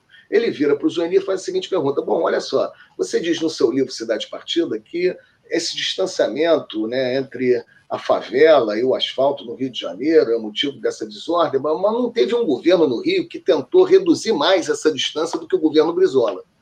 Mas ele é acusado, ao mesmo tempo, de ser responsável pelo caos que se instaurou no Rio de Janeiro. A pergunta era brilhante, quer dizer, que paradoxo é esse? Né? Aí vem a resposta do Joanir Ventura, que era um cara muito ligado ao campo da esquerda. Né? Não vou dizer que ele era de esquerda, mas é né, um liberal né, de esquerda. Ele fala o seguinte: ele manda essa, ele diz assim: bom, é, o governo Brizola pecou, teve uma política de direitos humanos muito importante, mas pecou ao confundir direitos humanos com direito de bandido. Porra, quem falou né, direito dos manos, ele só não falou direito dos manos, né? Mas quem começou essa construção de que direitos humanos né, é, é, não pode se confundir com direito de bandido, essas coisas todas, não foi a direita, não, cara. Não foi. E naquele momento político, eles queriam bater no Brizola, que o Brizola era uma grande força nacional, e queriam bater nele para quê? Para né, mais ou menos como fazem consigo com esse negócio de, de, Paris. Pô, isso é um saco, né? Ah, vou ir para Paris. Pô, não tem problema ele ir a Paris. Ele não é obrigado a ficar aqui. Né? E mesmo assim, voltou, votou no Haddad, declarou voto. Mas, porra, não está escrito que ele tinha que entender o lance. Mas é a mesma coisa que estão fazendo com o Ciro, faz, fizeram com o Brizola, mas só que batendo muitos anos na área de segurança. Né? E eu acho que esse é o grande desafio, porque, repara, a gente vai ter, e aí, vindo na pergunta do Ricardo, a gente vai ter que assumir também né, esse DNA que nós temos na área de segurança pública. Está na hora da gente desconstruir as fake news que foram criadas. Está na hora de falar, chamar, olha só, rapaziada, Brizola não proibiu ninguém de subir o morro, não. Brizola proibiu de fazer operação durante horário escolar. Sabe por quê? No Rio de Janeiro, desde que se autorizou operações policiais em horário escolar, já morreram tantas crianças e bibibi, bababá. É esse o enfrentamento que a gente tem que fazer. A gente não pode silenciar como a gente silenciou. O Ricardo deve estar mais ligado no que eu estou falando por conta dessa coisa de ser carioca e, e saber exatamente como esse discurso é, contra o Brizola na área de segurança ainda está vivo hoje. Até hoje, é, é, muita, muitas pessoas no Rio de Janeiro dizem que o tráfico se fortaleceu por causa do Brizola. Mas puta que pariu. Cara, aqui, em São Paulo, aqui em São Paulo fala muito isso, velho. Muito, Porra, muito. Que loucura, cara. Pô, o Brizola já morreu não sei quantos anos. As políticas que foram instauradas depois que né, o Brizola saiu do poder, essas políticas estão aí há 30 anos de guerra nas, nas periferias, por tiro, porrada e bomba, e o tráfico continua forte, cara. Então, como é que pode ter sido Brizola, cara? Bom, você está entendendo? Então, é, é, é, isso, a gente vai ter que ter a coragem para fazer o um enfrentamento dessas questões e ir lá atrás. Eu acho que essa estratégia que nós tivemos até hoje não toca nesse assunto, porque esse assunto, esse campo é minado, sabe, galera? Não, não vamos falar disso não, que esse campo é minado. A gente não consegue sair dessa, Desse atoleiro, não. Acho que para sair do atoleiro a gente vai ter que arregaçar a manga e enfrentar a questão. Olha, não é nada disso. Né? E direitos humanos é direito para proteger bandido, sim, claro. Não é para proteger o ato do bandido. Mas, pô, imagina. Quer dizer que se não é para proteger o bandido, a população na rua pega para linchar o bandido, a gente deixa porque ele não tem direitos humanos. É isso? Pô, claro é. que direitos humanos é para proteger o bandido. Se o cara for pego roubando na rua, ele é um bandido. Você tem que garantir a ele né, tudo que está, né, tudo que está previsto na lei, né, como garantia, né, mínima né, da dignidade dele enquanto bandido. O bandido não pode perder completamente a dignidade, senão para que a gente tem direito? Para que tem delegado, juiz, promotor, por uma máquina burocrática só para botar um dinheiro no bolso? O senso é. comum, o senso comum costuma confundir justiça com vingança, né? E aí é o que gera essa, esses pensamentos aí Exatamente. reacionários, para não dizer fascistas, né? Pois é. E aí a gente não consegue andar, né? É, acho que a gente vai ter que fazer essas, é, botar né, a mão no fogo, Ricardo, né? Porque é um, tem um fogo aí, né? E a gente vai ter que enfrentar essa fogueira. E é toda uma, uma estrutura que tem que mudar, né? Como você estava falando. Eu fui uma época concurseira, ainda sou, né? E eu me deparei com o concurso da Polícia Civil. Eu queria ser investigadora e tudo mais. E a capa do meu material era estude até o peso da caneta ser substituído pelo da sua pistola. Tipo, eu ia ser investigadora, mas todo o glamour é você segurar uma arma, né? E, e tudo mais. Então, acho que desde a formação, como você disse, treinamento tudo mais, né? E essa questão de progressão de carreira e toda essa questão. Alguém vai ter que pôr na mão nessa estrutura, nesse vespeiro, né? Vamos ver se vai ser o Ciro. É isso mesmo, Nicole. Bom, vamos falar de futebol, porque o Zacone também quer falar do flu, do flu, né? Pô, não tá numa boa época para falar do Flu, não, mas a gente pode falar, né? Aproveitar que não teve jogo ainda. Aproveitar que não teve jogo ainda do Flu essa rodada, ficar com a expectativa pro jogo de amanhã, né? Pois então, é, vamos, mas Chape, Chapecoense. É, se não ganhar amanhã também. Pô, pô aí, aí vai ficar. Aí é crise, hein? É, eu vou colocar aqui, compartilhar a tela aqui para para mostrar aqui a pra gente falar do Campeonato Brasileiro. A gente essa rodada foi um pouco atípica, né, por conta do, dos jogos da, das eliminatórias para a Copa do Mundo, né? E então a gente começou a rodada sábado, domingo ontem só teve um jogo, hoje não teve jogo, vai a rodada vai se encerrar amanhã. É, hoje teve, aliás, ontem teve teve o jogo do Atlético Paranaense, né? A rodada começou no sábado com Bahia recebendo o Fortaleza, surpreendendo, ganhou de 4 a 2 um gol do estreante Rodaiega, colombiano. Quatro, quatro gols dele, né? Foi 4 a 2 o jogo. O Santos visitou o Cuiabá na Arena Pantanal, perdeu por 2 a 1 O ex-técnico aí do Fluminense é, foi demitido, né? O, o Diniz, Fernando Diniz, foi demitido Pô. aí depois desse confronto. Na Arena da Baixada, o, o Atlético Paranaense, time do nosso último convidado, Edu Alves foi, recebeu o esporte, empatou em 0 a 0 E aí a gente vai ter mais dois jogos amanhã, né? O meu Corinthians recebe o Juventude na Neoquímica Arena, às 21 horas. É, jogo de possivelmente da estreia do Roger Guedes. E o Fluminense vai até Chapecó, na Arena Condá, para visitar o a Chapecoense, também o jogo às 21h30. Às 21 é, Flamengo e Atlético Goianiense são Paulo e América Mineiro, Atlético Mineiro e Grêmio, Internacional e Bragantino e Ceará e Palmeiras foram adiados, né, ainda datas a definir por conta dos jogadores cedidos é, para suas respectivas seleções aí para os jogos das eliminatórias da Copa do Zacone. Qual que é a sua expectativa aí do, do Fluminense? Qual, na verdade, primeiro, o, que você te, tem achado aí do, do Fluminense aí nos últimos jogos, né? Teve a demissão aí do Roger Machado, mas qual é a sua expectativa aí para o Fluminense aí na sequência da, da temporada na, na Copa do Brasil e, e também agora também no, no Campeonato Brasileiro? Pois é, o problema da demissão dos técnicos, que a gente vê muito acontecendo no Brasil, troca de, de técnico toda hora, né? É que volta do zero, né? Por mais que o Marcão já estivesse, né?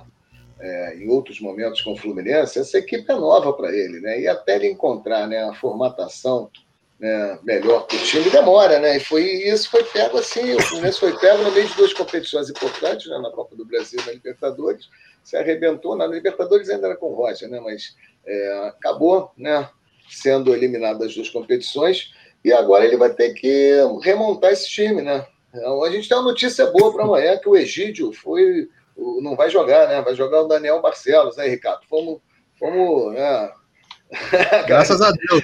É, Já é um reforço no time isso aí. Exatamente, ganhamos um reforço aí do Danilo Barcelos, mas o Fred também não joga, também é um problema, né? Quando o Fred não joga, o ataque dá uma. Né? Embora tenha lá o. Vai jogar o Bombadilha, mas não é a mesma coisa, né? Fred é o Fred, né? Pô.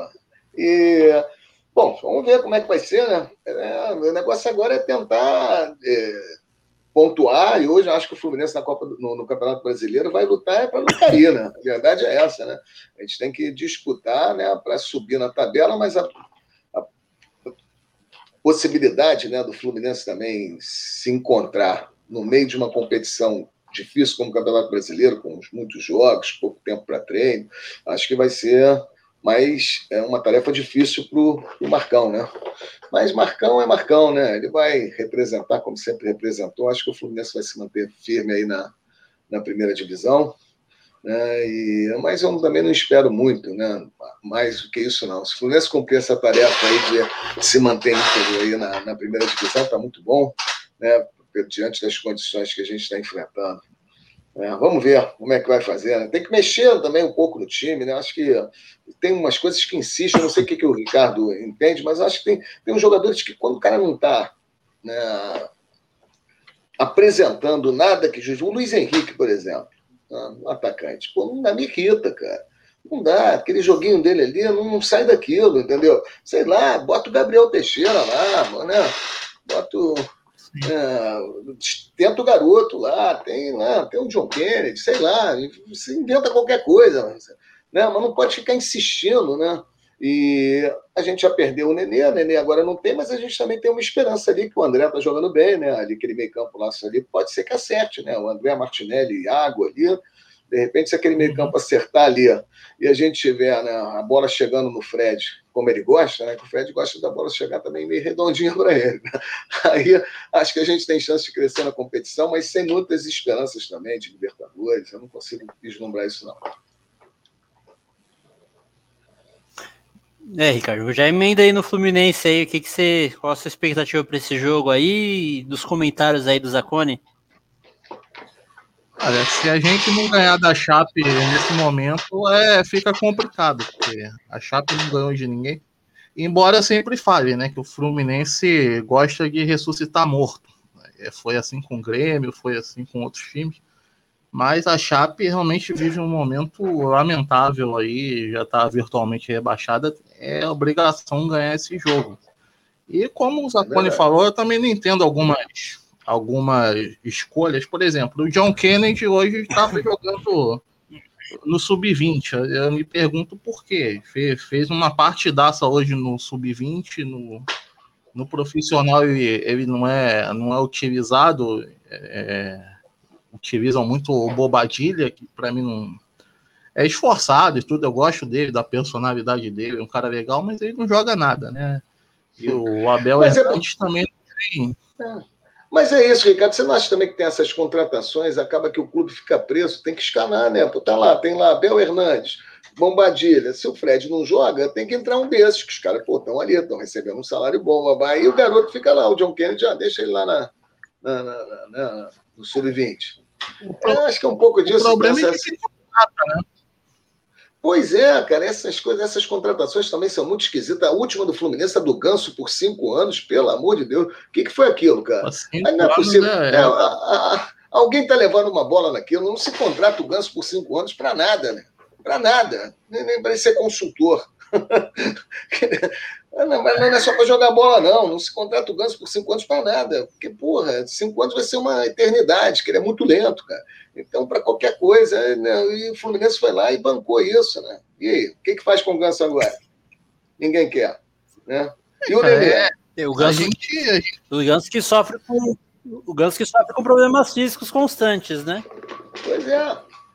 Isso. Não, é dessa vez até foi Dessa vez até foi justificável, porque foi, foi um azar dele ali, a última lesão, é. que ele foi dar uma bicicleta e caiu, quebrou, quebrou o braço, não sei. Mas tem outros jogadores ali também. Parece que o Fluminense é, é o salão do Eduardo Uran. O Eduardo Uran vai botando jogador ali no Fluminense que não faz sentido nenhum. É... Agora, por exemplo, a gente, a gente, o Danilo Barcelos, assim, a gente fica aliviado por, pelo Egídio não jogar, mas o Danilo Barcelos também não é grande coisa. Eu não, é, é eu, eu, não entendo por que, que contrataram ele também. Tinha umas carenhas ali que é muito melhor do que os dois e liberaram por Sampaio Correia. Enfim, é, é, renovaram com o Hudson, tendo o André na base. Enfim, é, é, essas contratações a gente não entende, são caras. É, a, a, folha salarial vai crescendo e o cara não joga, quando joga vai mal, enfim. É, é o que passou o Corinthians agora, né? Foi, foi se livrando dessas, dessas bombas aí, aliviando é, a folha salarial e com, com, esse alívio trouxe jogadores que vão ajudar o time. O Fluminense tinha que passar por um processo menos igual ao do Corinthians. É, é claro que porque é nossa realidade hoje, mas trazer coisas melhores aí. E de vez em quando a gente acerta também. Esse John Arias que chegou agora e o Nonato, que né, são, não são jogadores muito badalados, mas então, estrearam bem aí. Estão jogando bem, estão jogando muita bola. Mas assim, é, esse aí é outro. E o Fluminense quer contratar outro volante agora. Eu não sei para quê. Pois não é. é. não é, não é, passa longe de ser prioridade. Não contrata lateral. Tem que contratar um volante, pô. volante a gente tem. Lateral é fundamental. Agora, a notícia boa é que o, o Caio Paulista amanhã está no banco, né? Já está voltando da contusão. Eu gosto dele. Eu acho que ele tem vaga ali garantido. É. O ataque ali, ele está ali com, com o Fred, com certeza. O Caio Paulista tem que estar tá nesse ataque. Não sei se, se o Ricardo concorda. Dois meses atrás eu já imaginaria que a gente ia sentir falta. Dois meses atrás eu jamais imaginaria que a gente ia sentir falta do Caio Paulista. Né? Ele, ele vem numa crescente aí impressionante. E, e do resto da rodada, assim, é impressionante. Deve ser a maior, a maior estreia do, do Campeonato Brasileiro do Rodalheira. Quatro gols no jogo. E eu tenho que falar que o Fernando Diniz é para a maior enganação da história do futebol brasileiro. Então, um técnico que onde eu, falei no último episódio que onde, onde ele passa ele tem prazo de validade é, foi assim no Fluminense, no, no Atlético, no São Paulo, agora no Santos de novo. Ele parece ser um cara que tem boas ideias, faz bons treinamentos, os, o, o João dele, mas ele parece ter uma, ter uma cabeça dura, assim, não quer, não quer corrigir os erros, é teimoso, enfim. E a carreira dele vai indo pro buraco nessa daí, né?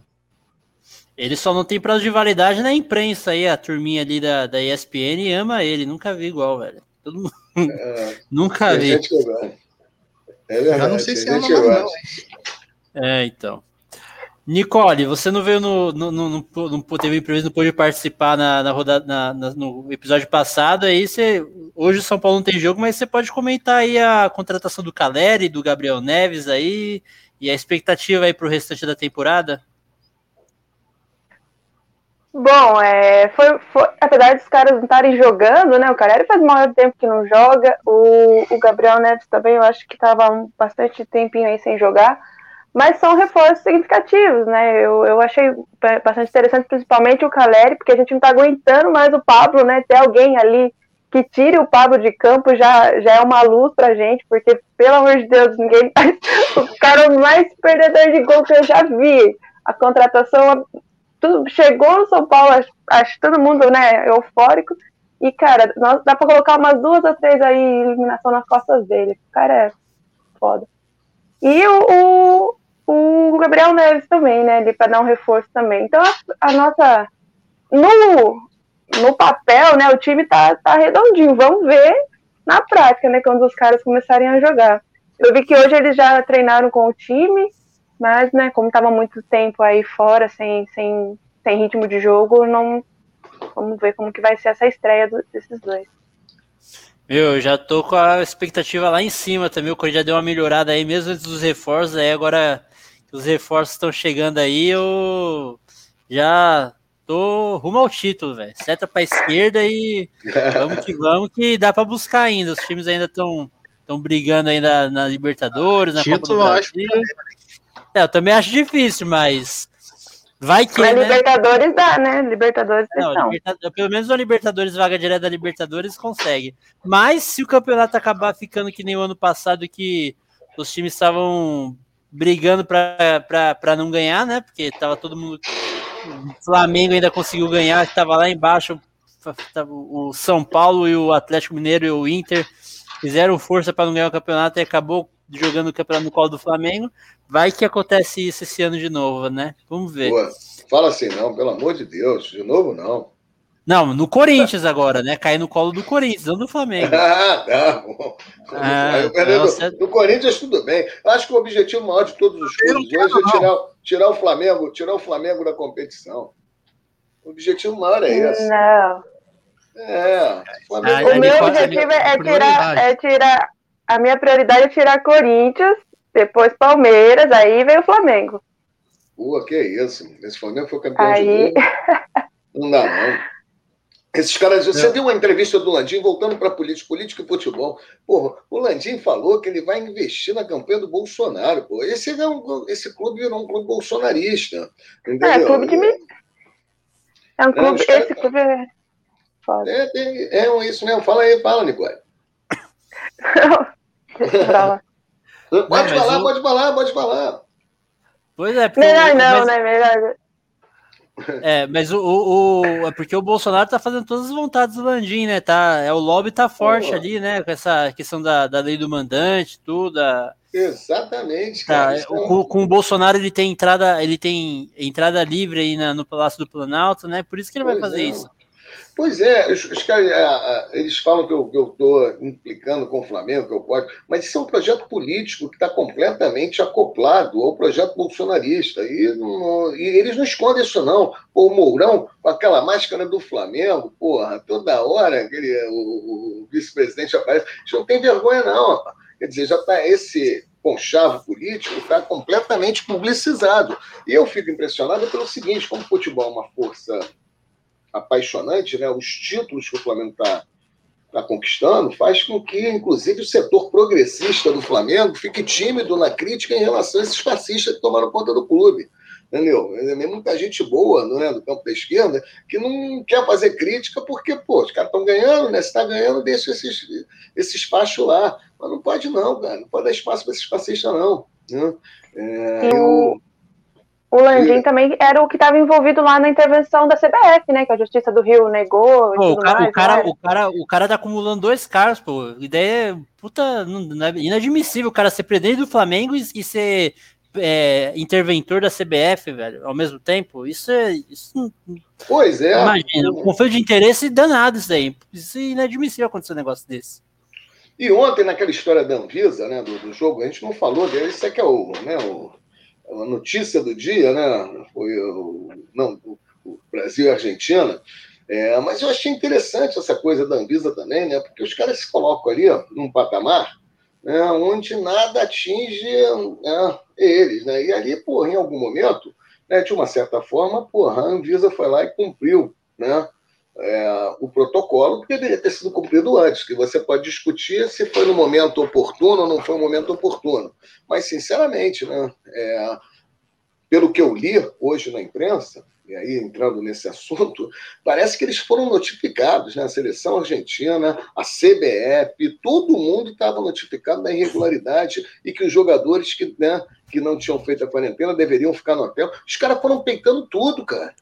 Você tá entendendo? E aí, aí não adianta, cara. Pô, eu, Tem toda a questão de, dessa intervenção que poderia ser feita antes, né? Porque como eles têm passaporte do Mercosul, não precisa passar, vem, vem mais fácil, entra direto, né? Aí Sim. parece que a Anvisa foi no hotel, eles trancaram e não deixaram a Anvisa entrar. A Anvisa foi no vestiário, eles trancaram e não deixaram entrar.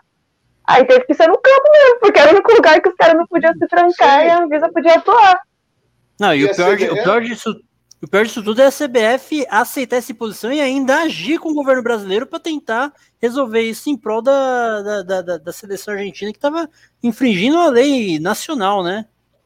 Exatamente. Eu, de uma certa forma, eu até postei hoje na minha rede social que falei que na briga entre CBF, Argentina e Anvisa, eu torço para o Fluminense Futebol Clube. Eu botei lá. Mas, na verdade, eu até que eu dei uma torcidinha para a Anvisa, né, porque eu achei que era um mínimo de dignidade, né? É, para um país, pô, você não pode virar bagunça dessa forma, né? É lógico que a gente, pô, tem muita coisa envolvida aí, né? Que a gente não deve nem estar tá imaginando, né? Nesses bastidores, né? Mas pelo que foi apresentado pela imprensa, né? Quem tem razão aí nessa história é a Anvisa mesmo, né? Os caras foram comunicados e não quiseram peitar mesmo. Ah, não, que não tem essa não. Vamos falar lá com o Bolsonaro e o Bolsonaro resolve. Agora, eu não sei também, acho que não deu tempo também de. Eu não sei, esses bastidores é que são interessantes saber, né? Até que ponto que o governo federal tentou intervir a favor né, da, da, da partida prosseguir ou não. Vocês têm notícia disso? Eu não. Desculpa, eu não entendi, Zacone. Até que ponto o governo federal tentou interferir no sentido de garantir a continuidade da partida, alguma coisa é, assim. Pelo que eu entendi, assim, na, pelo que viu da imprensa, a CBF tinha acordado com, a, com, com o governo, não, não, a meio da imprensa não mencionou quem especificamente, né, mas que, a, que, que o pessoal da Anvisa que estava lá no estádio um, um, passou por cima disso e foi, que é, na verdade, porque assim, ele, se, aí até o pessoal comentou no Twitter, né? Que se não fossem concursados, jamais teriam esse peito aí para fazer um negócio desse, né? Isso é importante, né? É, exatamente. Eles querem acabar com o serviço público para transformar o servidor público num empregado do governo, né? Coisa que não. Exatamente. Mas sabe o que, que eu fico mais indignada? A história que mais me indignou é o escárnio de quatro argentinos sabendo que eles não podiam jogar, não podiam estar aqui, e os caras iam entrar em campo, cara. Isso é muito escárnio. É tipo, ó, foda-se o país de vocês, eu tô cagando pro país de vocês, pras leis de vocês, eu vou entrar e vou jogar. Então, assim, a, a, isso me indignou demais, a folga, o mas é, escárnio, é, essa mas, é, questão dessa isso, Mas eu acho isso, que isso, Nicole, veio também que havia alguma coisa ali nos bastidores que não, a gente não ficou sabendo, que estava dizendo, não, pode ir. Não, pode ir que a gente Eu garanto. Não, é, tem, tem, tem, algo, teve alguma coisa disso, assim. Ninguém, pô, os caras não iam chegar aqui. Os caras de... vão peitar a Polícia Federal, porra, que a polícia já tinha, já tinha ido no hotel, já tinha intimado, já estava tudo, sabe, apontando que da irregularidade. Eles estavam ali, alguém estava falando para eles: olha, nós vamos resolver. A CBF, a CBF vai resolver. É a CBF, aquela do Landinho. É. É isso pois aí. É. Bom, já que a gente já entrou nas das eliminatórias, a gente teve o jogo. Não sei ainda que pé vai dar, se foi cancelado mesmo, se foi adiado. Espero que. Eu, FIFA, eu não espero. Falei no Twitter, né? Não espero menos que WO para Argentina e três pontos para o Brasil, depois dessa pataquada. É, mas aí esse jogo seria válido pela sexta rodada, né? Que já era um jogo atrasado por conta da, da pandemia. Então a gente já teve a nona rodada, né? Que o, foi na quinta-feira, o Brasil ganhou do Chile fora de casa por 1 a 0 E quinta-feira agora a gente vai ter é, na Arena Pernambuco, né? É, o jogo Brasil e Peru às 9h30 às 9 da noite, também no dia 9 do 9. É, o Brasil que está 100% nas eliminatórias aí, ganhou os sete jogos até aqui, agora está com um jogo a menos, né? mas está com a ampla vantagem, está pra, praticamente garantida aí já. Se, só um desastre deve fazer que o, que o Brasil não fique sua primeira Copa do Mundo fora, né? Não, é... Zacone, o que, que, você tem achado? Você, você, você, acompanha a seleção ou você é da, da, daqueles que só curte o clube e deixa, e, deixa a seleção em segundo plano aí? Olha, eu tenho acompanhado muito pouco a seleção, em todos os aspectos, até porque eu não sei, acho que é questão de tempo também, não dá para acompanhar tudo, né? Mas a quase a totalidade dos jogadores jogam no futebol estrangeiro, né? E eu não consigo. Perde um pouco, a, perde um pouco é, a identificação, né? Eu não consigo, eu não sei se é porque é, falta aquela coisa, né, de você estar tá torcendo pelo teu clube, ficar, né? acompanhando uma, uma competição que você não está torcendo para ninguém. E eu, comigo não tem essa porra, não. Ah, na, na Espanha eu torço pro Real Madrid. Cara, mano, mas na Espanha, na Espanha eu torço pro Fluminense, porra. No Japão eu torço pro Fluminense. É, eu, tam, eu, eu também sou assim. Eu torço, porra. Qual é teu time lá na, na, em Portugal? Fluminense, porra. Né? É, eu também sou assim. É isso. Eu então, sou Corinthians em qualquer lugar do mundo. É isso. Então, pô, você ficar acompanhando uma competição que você não pode torcer, você não tem, né, paixão ali para torcer, tudo bem, ver um bom futebol, de vez em quando assisto um jogo ou outro. Mas acompanhar os campeonatos estrangeiros eu não acompanho. E aí você fica meio distante né, daqueles jogadores, né? E a gente é pego assim, né? Vendo a seleção jogar, nas eliminatórias, né? Mas é aquilo, né? O, o Tite é um bom técnico, né? E a seleção tem bons jogadores. Então, o Brasil vai estar sempre disputando bem as competições. Né? É, vai chegar competitivo para qualquer competição. Né? Um né? plantel bom, técnico bom. Né? Vocês gostam do Tite? Qual é a sua opinião? A opinião de vocês? É, eu sou, eu gosto. Eu sou suspeito para falar, né? Que eu, eu também gosto. Eu sou suspeito para falar porque eu sou corintiano. O Tite, para mim, é o maior técnico da história do Corinthians. Não é o melhor dos que eu vi, né? O uhum. Luxemburgo, o que o Luxemburgo o time do Luxemburgo jogava muito, muito bem, né? Era um, só que também era um time com muitos craques, né? Mas, assim, do, dos que eu vi para mim hoje, em termos de títulos, de identificação com a torcida, tudo isso, o Tite é o maior técnico da história do Corinthians. Ali, talvez tenha uma próxima aí junto, junto com o Oswaldo Brandão, né? Que foi técnico do Corinthians que ganhou o título de 77, que tirou o Corinthians da fila. Sim. Mas, assim, o Tite é para a nova geração assim é não tenho o que falar. E eu acho que o trabalho de um técnico pegar um elenco bom com muitos craques, com, né, com muitas estrelas, acho que é mais complicado, né?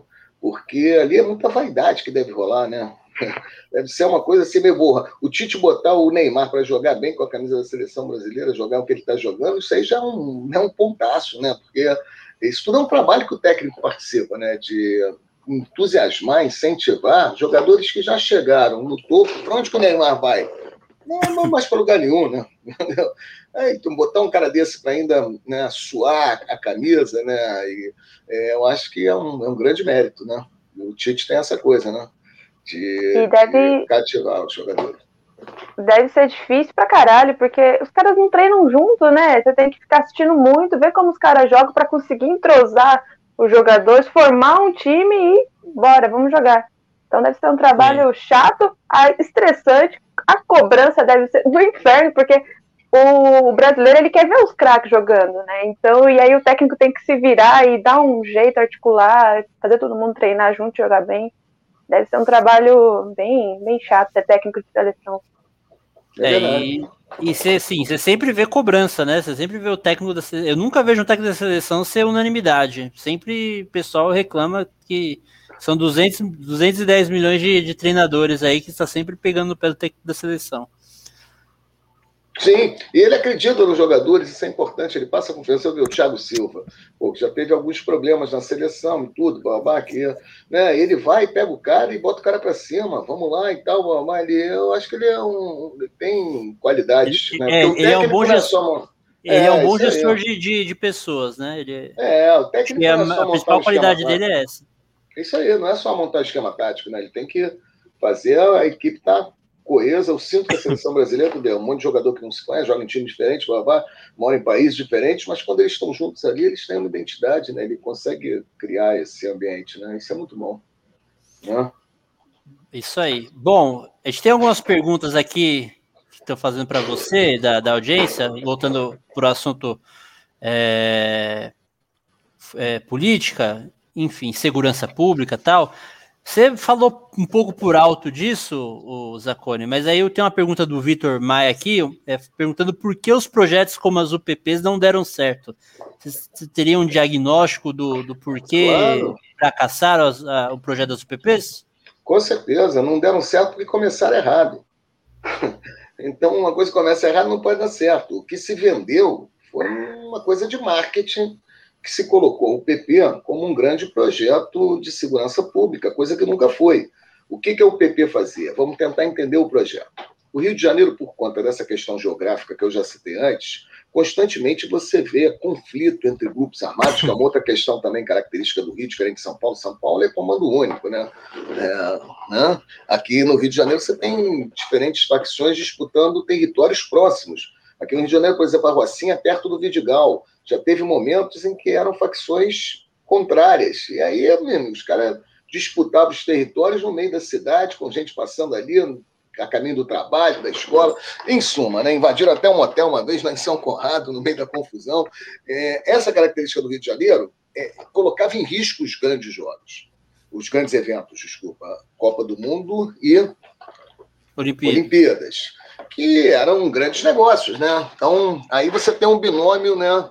É, dos negócios da segurança para fazer a segurança dos negócios. a UPP entrou nessa história da seguinte forma: olha, a gente precisa evitar essa disputa dos territórios. Porque isso é que causa a sensação do Rio de Janeiro ser uma cidade em guerra. Porque não é vender droga. Vai vender droga em qualquer lugar do mundo se vende droga, porra. Ou não? Sim. São Paulo não vende droga? O que não tem em São Paulo, que tem no Rio de Janeiro, é esses conflitos diuturnos, né, às vezes à luz do dia mesmo, né, entre facções tentando disputar um território. Inclusive, é, confrontando né, essas facções, se confrontando com a polícia também nesses territórios. Coisa que em São Paulo também é um perfil diferente disso. Mas no Rio de Janeiro tem essas características isso tinha que parar para que os jogos pudessem acontecer, tanto as Olimpíadas quanto a Copa do Mundo. Como é que fizeram? Bom, nós vamos botar a polícia militar para fazer a segurança da favela. E aí é o seguinte: enquanto a polícia estiver lá, não vai ter grupo tentando invadir, porque quem está ocupando o território é a polícia. Então, a função inicial foi cumprida. Né? O cara, se ele quisesse invadir a Rocinha, ele ia ter que passar por cima da UPP da Rocinha. A UPP da Rocinha era o terceiro maior batalhão do estado do Rio de Janeiro, num espaço territorial pequeno. Era muita polícia para dentro de um espaço de favela. E a outra função que a UPP tinha era o controle da vida dos moradores da favela.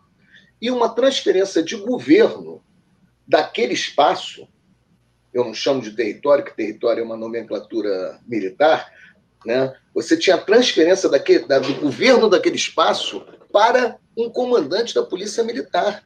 Você transferiu o governo da favela para o comandante da UPP. Então, por exemplo, o comandante da UPP decidia qual é o horário de funcionamento dos estabelecimentos da favela. Não era a prefeitura, porque ali quem estava como prefeito era o comandante da UPP. Ele Virou uma subprefeitura militar. Subprefeitura militar, governo militar da favela. É isso que foi o UPP. Né? Que, de longe, para quem está né, nessa cidade partida, vamos usar a metáfora lá do, né, do, do autor lá do Sueli Ventura, nessa cidade partida, para quem está no lado do asfalto e que não houve mais troca de tiro, não vê mais a rua fechada com invasão, porra, era uma maravilha. Porra, aquilo é a melhor coisa do mundo. Mas para o morador da favela, aí agora vamos ver quem está lá do outro lado da cidade partida.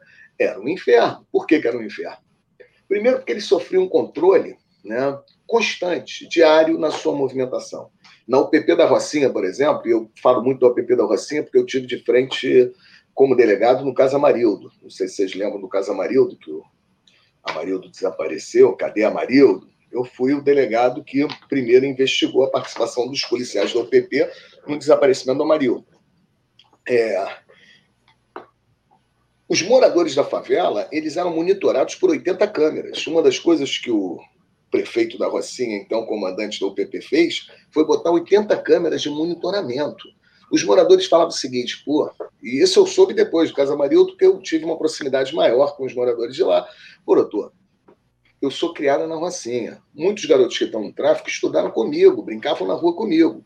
Eu estou passando numa rua, eles estão vindo, eles vão me cumprimentar.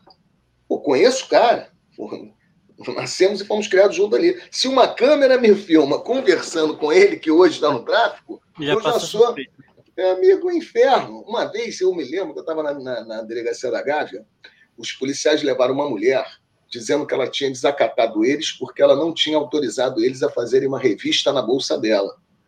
Porque a mulher tinha conhecimento, essa senhora, de que era uma revista pessoal e o Código de Processo Penal diz que revista pessoal em mulheres tem que ser feita por policiais femininas, a não ser em caso, né? E a revista pessoal não é só a revista no corpo da mulher. A bolsa também é considerada revista pessoal.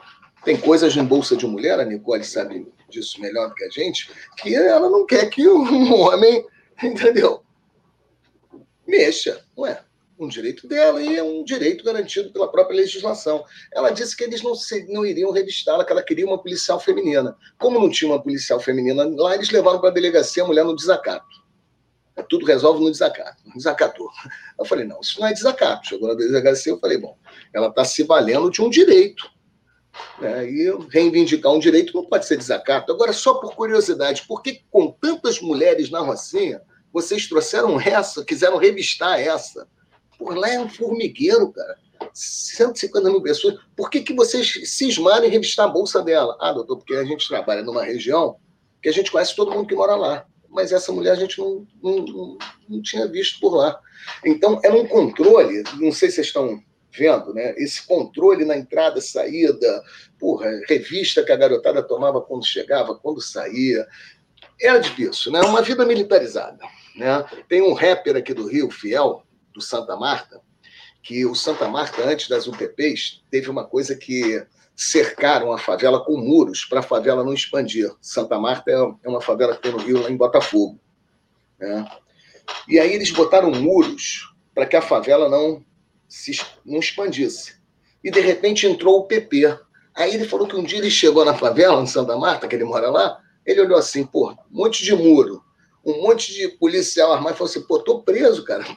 A favela virou um, um verdadeiro é, campo de concentração a céu, a céu aberto. Então, quer dizer, é, para o morador da favela, foi muito difícil. O Amarildo foi morto da seguinte forma: uma informação chegou para o comandante da Polícia Militar de que Amarildo era o armeiro do tráfico.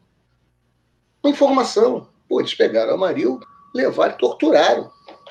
Para o cara dizer onde que estavam as armas do tráfico, porque desde a prisão do NEM, que havia uma, uma história, um conto de fadas no Rio, de que as armas, as armas do NEM da estavam é, escondidas, enterradas na floresta encantada, umas coisas malucas, e os caras queriam pegar e torturar o cara para ver se o cara dizia. E o cara não era armeiro.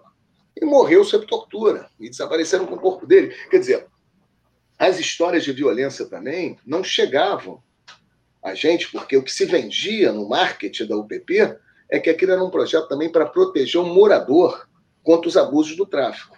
Só que aí, os abusos do tráfico, evidentemente, não havia mais o Tribunal do Tráfico, mas era instaurado um tribunal militar que também realizava funções à margem da lei, né, que também usava de violência, de força. Então, respondendo à pergunta, o projeto da UPP não deu certo, porque começou desde o início, na sua concepção, um modelo equivocado de segurança.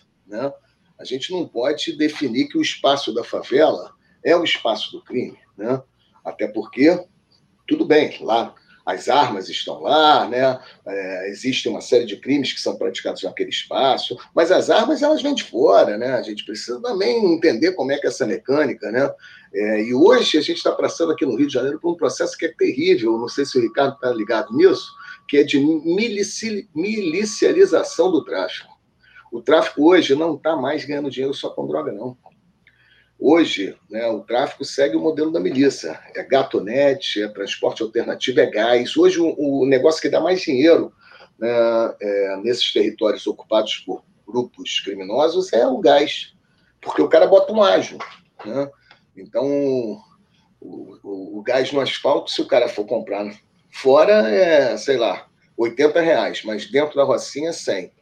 E eles não deixam o cara comprar fora e levar para dentro da favela, obrigam o cara a comprar dentro da favela e ele tem que gastar mais 20 reais no gás, que é um dinheiro tipo um ágio para o tráfico. É o mesmo modelo que a milícia utiliza.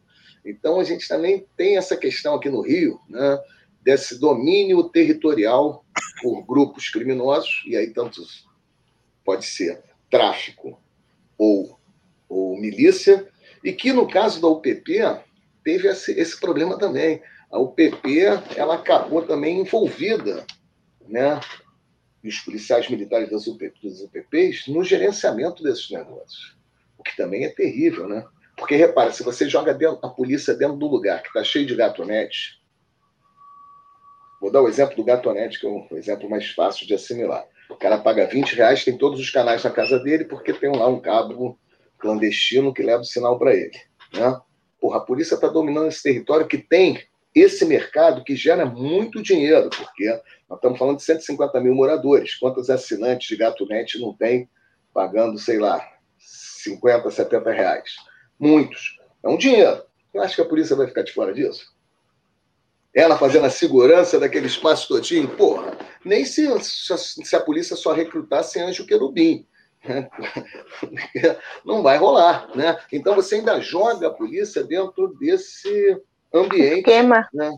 Desse esquema, e, e não tem política pública, continua não tendo política pública para essas questões. Porque, sinceramente, a gente vai ter que, em algum momento, pensar em política pública, tipo assim, estatizar né, a distribuição do gás nesses territórios, nesses espaços. Tem que estatizar e tabelar e botar porra, o Estado para garantir que o preço tem que ser vendido a tanto, e, entendeu? E, e é público, porque não adianta. Como é que você vai trabalhar com, com a ideia de iniciativa privada? Porque isso não rola. Só vai vender gás nessas comunidades quem aceitar né, as determinações daquele poder que está dominando aquele território. Então, é, são várias questões. Transporte alternativo, então, cara, a gente tem que pensar. É também um negócio que está na mão desses grupos é, criminosos e, e, por conta de falta de política pública no transporte. Eu não sei se o Ricardo vai entender, porque diz respeito à geografia do Rio, ele tem mais condição do que vocês. É, a Barra da Tijuca, eu moro num bairro aqui que é a Barra da Tijuca,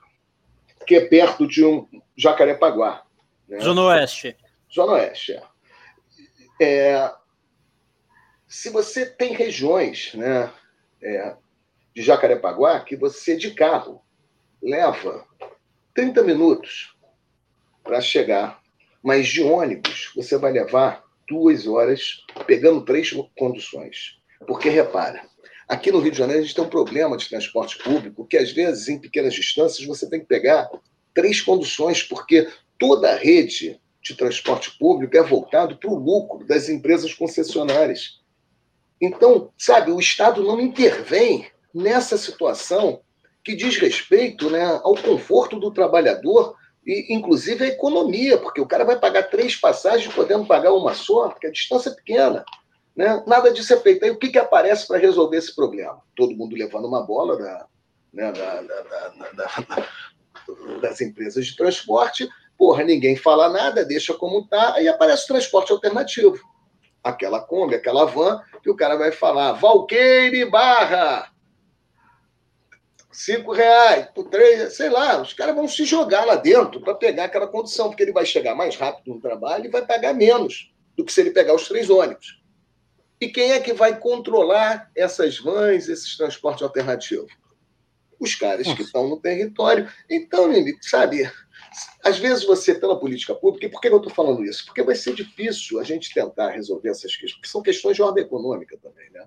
Eles vão se apoderando né, dessa ausência de política pública em, em, em, em espaços que são fundamentais para a própria existência do trabalhador, como transporte, né? como aquisição de gás. E se o Estado não intervir nisso, né? Não vai ser só com o sistema penal, vamos porque prender traficantes, matar traficantes, prender miliciano, matar miliciano, matar agora é mais, é mais difícil, mas agora no Rio tá, virou moda, né? porque antes não era, né? o miliciano nunca era morto, não sei porquê, só traficante. Mas agora, né, essa coisa, não vai dar conta de resolver o problema, porque você mata, prende o traficante miliciano, no outro dia tem outro lá exercendo as mesmas funções. A gente vai ter que ter um projeto de poder que se preocupe, cara. Né? É essa que é a questão. Nós precisamos ter um projeto de poder onde o governante olhe para o trabalhador da periferia e coloque a sua energia para pensar quais são as condições que ele precisa dar para aquele trabalhador, né? para que ele não precise estar na mão desses grupos que dominam esses espaços por ausência do Estado. E a UPP era o seguinte, respondendo, é, finalizando a pergunta do, do Ricardo, é, do Ricardo não, a pergunta que foi colocada né, pelos pelo ouvinte, era, era exatamente isso: esconder a ausência do Estado em todas essas áreas através da presença da polícia. Né? A polícia está ali, o Estado está ali. Mentira, não está. Né? O que está ali né, é o aparato repressivo do Estado exercendo as suas funções históricas, né, que, na imensa maioria das vezes, né, é contra os trabalhadores. Eu não estou dizendo que é sempre, não, tá? Mas em, em muitas vezes é contra. Né? É, então é isso. Zacone para secretário da Segurança Pública do futuro governador do Rio, Rodrigo Neves, hein? É, quem dera, mas eu, o Rodrigo, eu ainda nem conheci o Rodrigo, estou doido para conhecer ele. Vai ter um. Aliás, que dia é hoje? Hoje é dia 6. Hoje é dia 6. Não, é dia 8. Quarta-feira. É, quarta-feira. Quarta-feira vai ter, vou, vou, ter a possibilidade, a Mariana me, me convidou. Quarta-feira. É, é, para um encontro com a juventude, com ele. Eu vou botar meu All-Star, que dizem que quem, quem usa All-Star é jovem. Eu vou meter um All-Star, vou chegar lá na juventude. vou chegar de All-Star, vou falar, sou jovem. Ô, Zacone, tem uma pergunta também meio que ainda nesse, nesse mesmo assunto aqui do Thales, perguntando. É, um fenômeno tem acontecido no Rio de Janeiro, tráfico aliado a igrejas neopentecostais. O que pode ser feito? Saberia dizer e comentar e, o que poderia ser feito sobre isso? Olha, qualquer coisa menos rezar. Se rezar, piora, né? isso, isso, é uma coisa muito trágica, né, cara? É, por vários aspectos, né? Mas primeiro, eu acho que a primeira coisa que a gente pode fazer, né? Porque essa aproximação, você sabe onde que aconteceu? Das igrejas neopentecostais com, com os traficantes, com o tráfico. Presídio? Claro, elementar, meu caro Watson. No presídio. Por quê? Porque os presos são jogados ali dentro. Né? Nós temos verdadeiras. Eh, são depósitos de pessoas. Né? Os presídios no Brasil são depósitos de gente. Né? Joga o cara ali, espera um tempo, bota ele para fora na esperança de que vai resolver alguma coisa. Não, estão de sacanagem. Né? É, esse modelo é outra questão também que a gente tem que discutir essa questão do sistema prisional. Porque uma coisa que o preso tem de bom que nós não temos. Vocês imaginam o que um preso pode ter em termos de qualidade que todos nós buscamos para as nossas vidas, que ele tem e a gente não tem? Tempo. O preso tem tempo. Sabe que na Argentina, desde os anos 90, você tem a universidade dentro do sistema prisional. Mas não é essa universidade de, de semi-aberto, que o cara sai, estuda e volta, não a universidade dentro do sistema fechado, do presídio, Universidade do Cárcere. Eles têm alguns cursos lá, e eles descobriram, e é da Universidade de, de Buenos Aires, né, pública, e eles descobriram que o aluno do campus tinha, tiravam notas piores do que o aluno de dentro da prisão. Porra, porra, claro, os caras têm tempo, porra, eles têm tempo para estudar. Então, porra, a, a gente tem que aproveitar esse tempo ocioso dos presos. Eu tive a oportunidade na Polícia Civil, é, eu, em 2010, 2010 não, desculpa, 2007, eu assumi uma delegacia na Baixada Fluminense, em Nova Iguaçu, é, que tinha 500 presos. Metade do Comando Vermelho, metade do Terceiro Comando, eles tinham um murinho, era na delegacia ficava 250 espremidos de um lado, 250 espremidos do outro, tinha um muro baixo, ele jogava água fervendo de um lado para o outro, a parada era, a cena era medieval. Aí, porra, eu assumi a delegacia, eu nunca tinha tido delegacia com um preso, falei, pô, pedi ajuda para o Marcelo Iuca, para o músico. O Iuca foi um grande amigo, irmão, eu tinha um, contato com ele através de um conhecido, encontrei com ele no supermercado, falei, porra, Rio, eu tô com esse problema, tô com uma delegacia, me ajuda. Ele falou, vamos lá, vou te ajudar. E a gente fez um projeto, né? E nesse projeto a gente ficava preocupado em ocupar o tempo do preso. Então a gente fez uma biblioteca, né? colocamos uma sala de aula onde o preso estava matriculado na rede de ensino, porque a gente deu, demos sorte também que na época o prefeito era o Lindenberg, que era do PT, e ele incentivou, incentivou o projeto e a turma do PT de educação, na área de educação, né, principalmente o pessoal do segundo escalão, vou te falar, os caras são raiz. Pô, aquele projeto Brasil alfabetizado, eles vinham, e eu falei de cara com eles que eu queria uma coisa oficial. Eu queria que os presos estivessem matriculados na rede de ensino, botando uma escola dentro do cárcere, biblioteca, atividades culturais, a gente fazia até baile funk na carceragem, uma coisa maravilhosa, né? Cineclube, e, e fomos ocupando espaço preso. Cara, é impressionante o resultado, cara. Eu tenho hoje dois presos que viraram ex-presos, né? Que estão na rua, né? Que viraram grandes amigos de verdade. Um é escritor, o outro é, é músico, ator. Os caras transformaram a vida deles nesse potencial de ter, né? Durante o período de encarceramento, uma possibilidade de refletir sobre a própria vida, cara. Porque como é que o cara, como é que a reincidência no Brasil é absurda. Por quê? Porque o cara é jogado no lugar onde ele, ao invés de ser afastado né, do espaço né, da, da, da, da, prática delitiva, ele entra no espaço onde a prática delitiva está no cotidiano. Né? Esses, essas extorsões por telefone, né? o cara fala, tô aqui com teu filho, não sei se em São Paulo tem essa parada, né, no Rio, tem, muito. isso tudo vem do presídio, os caras estão para lá dentro para cometer crime. Né? Então, quer dizer, se a gente não mudar essa realidade do sistema prisional, primeiro entender que o sistema prisional ele não deve ser um local de máxima segurança, onde o critério de qualidade seja ferido. Ah, não tem fuga, não tem rebelião, esse presídio é bom. Que isso, cara? Pô, não ter fuga e rebelião é o mínimo que se espera de uma unidade prisional. Agora, pô, se você não tiver dentro da unidade prisional projetos capazes de fazer com que esse preso, ao sair né, do sistema, ele não continue no ciclo de reincidência delitiva, nós estamos perdendo tempo e dinheiro, muita grana, porque é uma fortuna também, são outro grande negócio também é o, é o sistema prisional. Então, nós temos que, que fazer né, é, projetos que que consigam, né, de uma certa forma, ver o sistema prisional como algo também capaz. E eu acho que é isso também. O, o sistema prisional, a gente poderia atrelar isso ao, ao PND também. Né? É, é possível, cara. Eu tinha altas ideias, que, olha só, eu fico bobo, como é que a gente não consegue fazer isso? Primeiro, você, o, o, o trabalho né, é um direito do preso, previsto na lei de execução penal. Né? Então, pô, eu fico impressionado, porque a gente podia dar curso técnico de informática, ensinar os caras. Eu acho que tem que se ensinar ao preso é, conhecimento na área de serviço, porque ele não, quando ele sair, vai ser difícil ele encontrar emprego formal. Mas, pô, se ele sabe fazer manutenção de computador, por exemplo, ele vai chegar na comunidade quando ele sair, vai fazer uns cartõezinhos, faça manutenção de computador. Por que, que você, dentro do, do sistema prisional, não dá essa qualificação técnica né, para o preso? Que ele vai se virar quando ele sair dali, mas pode fazer uma cooperativa de egressos para prestar serviço de manutenção de informática para o Estado. Olha que maravilha!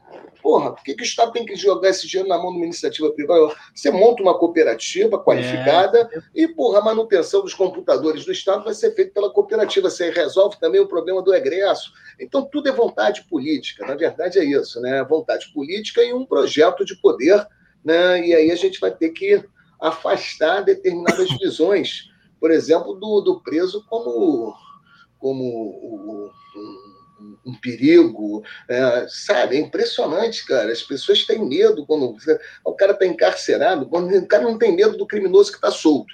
E são vários que a gente topa todo dia, no dia a dia, às vezes no trabalho, nas ruas, está aí em contato com um monte de gente praticando crimes bárbaros.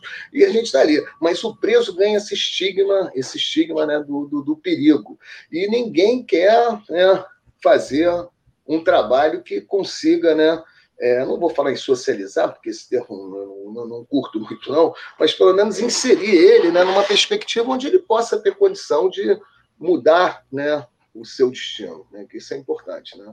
O preso, eu acho que ele tem que sair melhor do que ele entrou, porque senão... Eu acho... Eu, de fora, assim, eu, eu, sempre achei muito inacreditável o sujeito, ele passa três, quatro anos de pena e não, não sai de lá com uma profissão. O cara, o sujeito fica lá, um curso técnico é um ano e meio, né?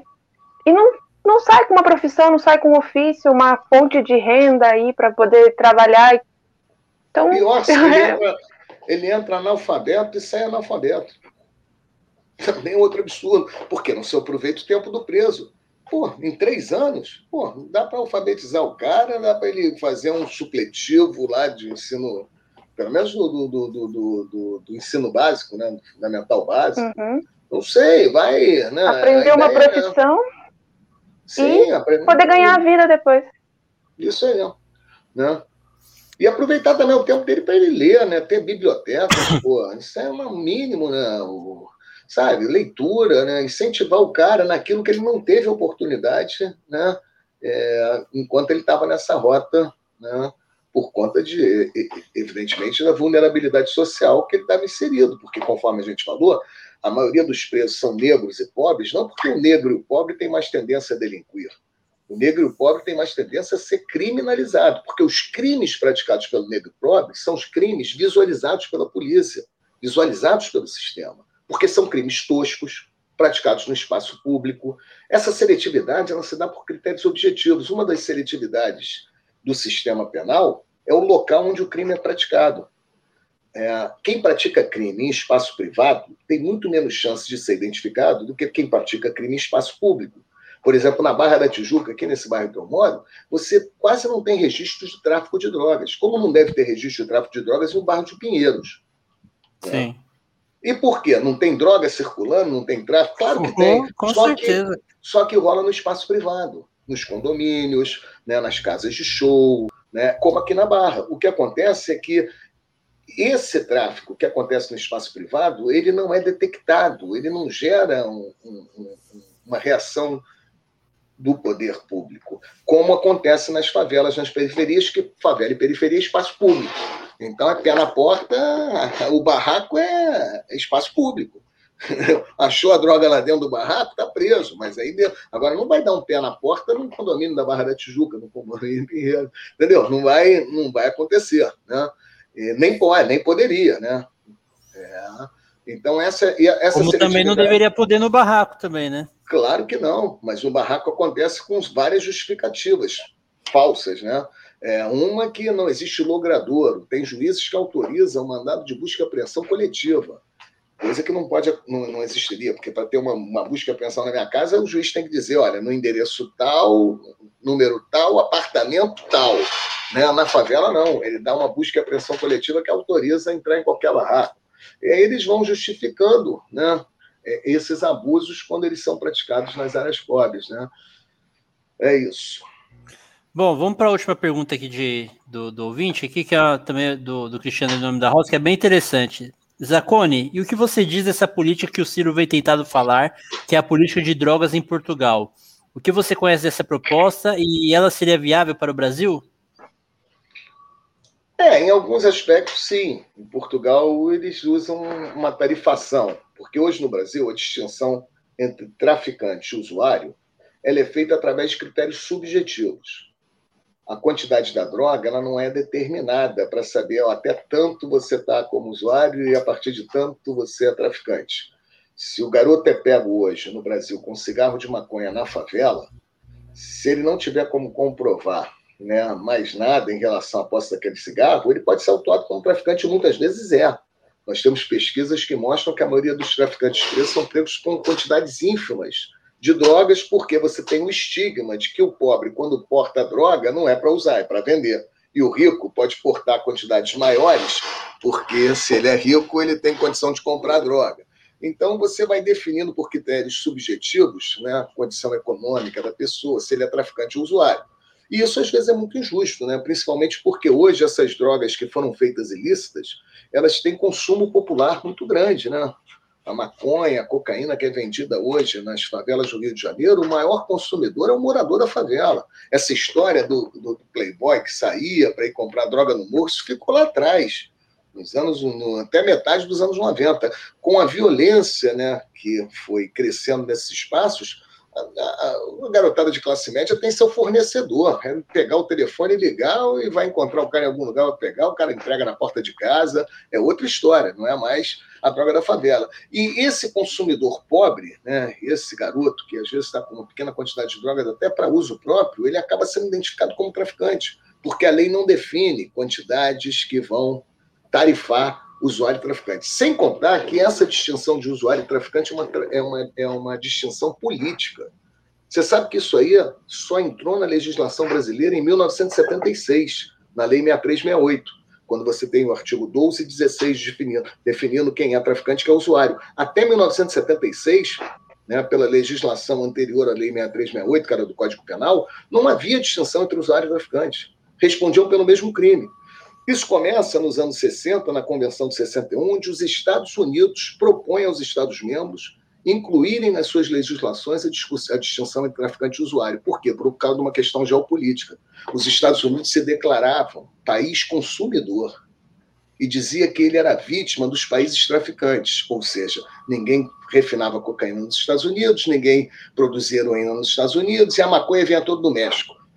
Algumas mentiras, como a da maconha, porque nos Estados Unidos sempre se plantou maconha, mas eles diziam que toda maconha que era fumada pela juventude americana nos anos 60 era, era vindo, ela vinha do México. E aí eles começam a construir no plano geopolítico que eles são estados vítima, consumidores de estados traficantes que fornecem as drogas, e começam a querer introduzir nas legislações a distinção entre usuário e traficante que não está na natureza. Repare, isso não está na natureza. Se eu estou aqui em casa com cigarro de maconha no bolso para fumar, né? E o Ricardo está né, tá com cigarro de maconha ou a Nicole, o Solon, um cigarro de maconha no bolso para vender, nós estamos fazendo a mesma coisa. Nós estamos sentados numa live com um cigarro de maconha no bolso. Quem vai dizer que eu sou usuário, que para mim é uma pena pequena porque eu quero fumar, e que para vocês vai ser uma pena né, de caráter hediondo, né, com uma pena muito maior porque vocês têm um cigarro para vender, é a lei, não é a natureza do, da, da conduta. Né? E essa legislação é feita, a teoria da diferenciação, por conta desse fundamento geopolítico, onde você vai começar a tratar o consumidor. E quem é o consumidor e quem é o traficante? Porra, tá naquele filme Traffic, né? O traficante é sempre o cara da periferia, o cara do mal, porra, entendeu? o garoto, isso até na imprensa, né? Quando você pega um estudante que é preso vendendo droga na faculdade, né? não bota traficante, fala assim, estudante é preso vendendo droga, é estudante, não é traficante. traficante ele tem CEP, tem cor, né? Então, é, o Ciro, ele traz algumas coisas de Portugal que eu acho que estão em debates hoje que podem ser imediatamente colocadas em prática no Brasil. Tarifação, por exemplo. Até uma certa quantidade você está autorizado a portar. Isso é legal. Tipo assim, maconha. Quanto pode portar de maconha no espaço público? Até tantos gramas você pode portar que você não não está cometendo crime nenhum, né?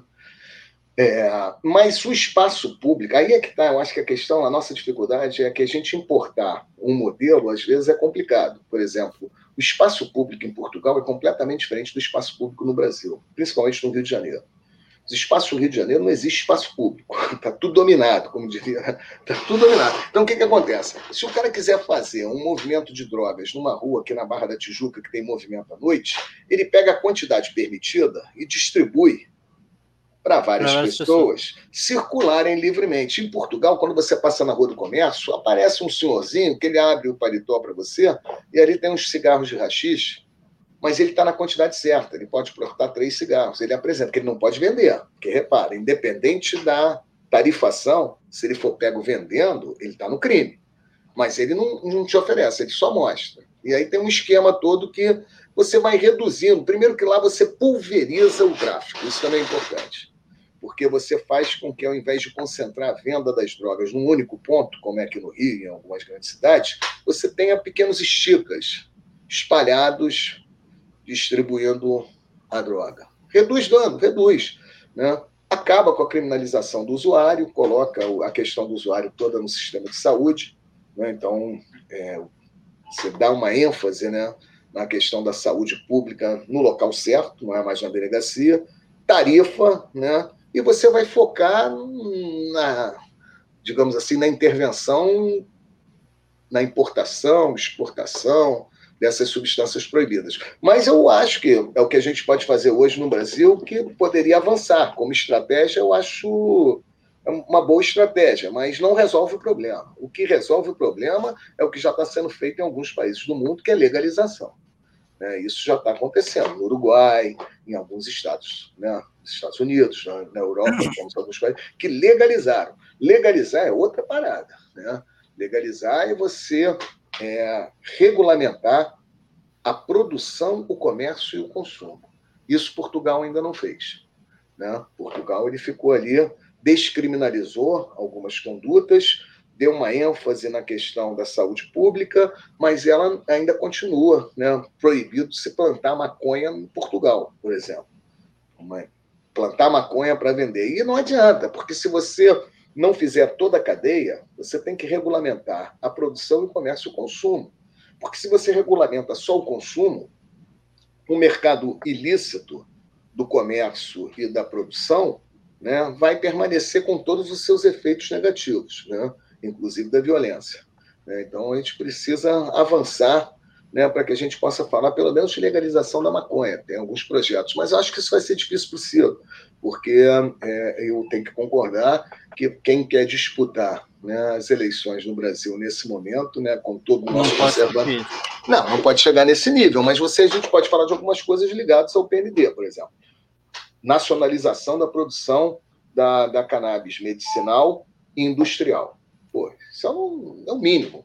Por que, que eu posso comprar um tênis Adidas feito é, com base em cânhamo, aquele hemp, Adidas hemp, você compra na loja, importado. Mas se eu quiser produzir Sim. o tênis hemp no Brasil, eu não posso? Porra, isso viola o princípio de soberania.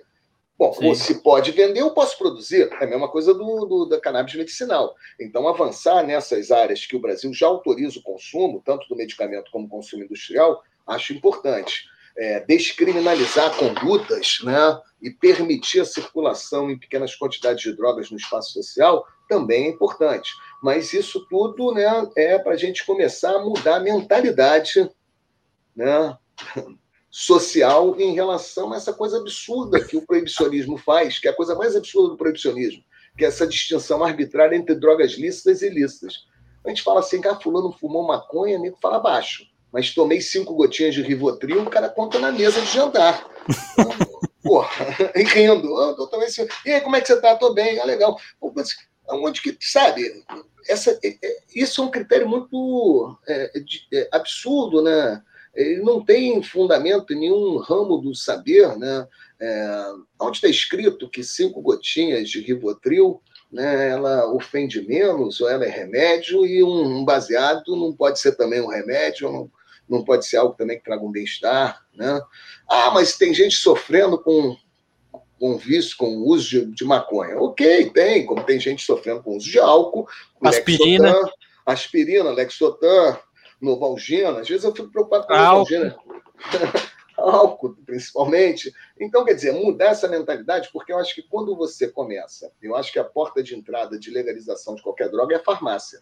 Quando começar a aparecer na televisão plantações de maconha para fins medicinais, a experiência de pacientes que estão conseguindo melhorar a qualidade de vida, né, e muitas vezes até sendo salvos né, pelo uso né, medicinal da maconha, virou remédio, né, amigo? Já era entendeu? É como Lexotan, é como Rivotril. É, se você dá o carimbo de medicamento, entendeu? É difícil você convencer que aquilo ali traz algum mal, né? Aí é um uso inadequado. Aí o cara vai falar assim: não, o cara está com problema com o Rivotril porque ele não está usando certo. Né? Ele está com problema com o Lexotan porque ele não está na dose certa. E a maconha vai ser a mesma coisa. Mas eu acho que esse primeiro passo eu acho importante. Eu acho que Portugal fez um avanço né, nesse sentido, né? Mas eu não sei também como é que fica a importação do modelo como ele é, né? Acho que a gente vai ter que fazer algumas adaptações aqui no Brasil. Bom, é, vamos encaminhando já para o final. É, Ricardo, você pode fazer aí sua, sua última pergunta, suas considerações finais e se despedir aí do, do Zacone aí, que deu uma aula para gente hoje aí.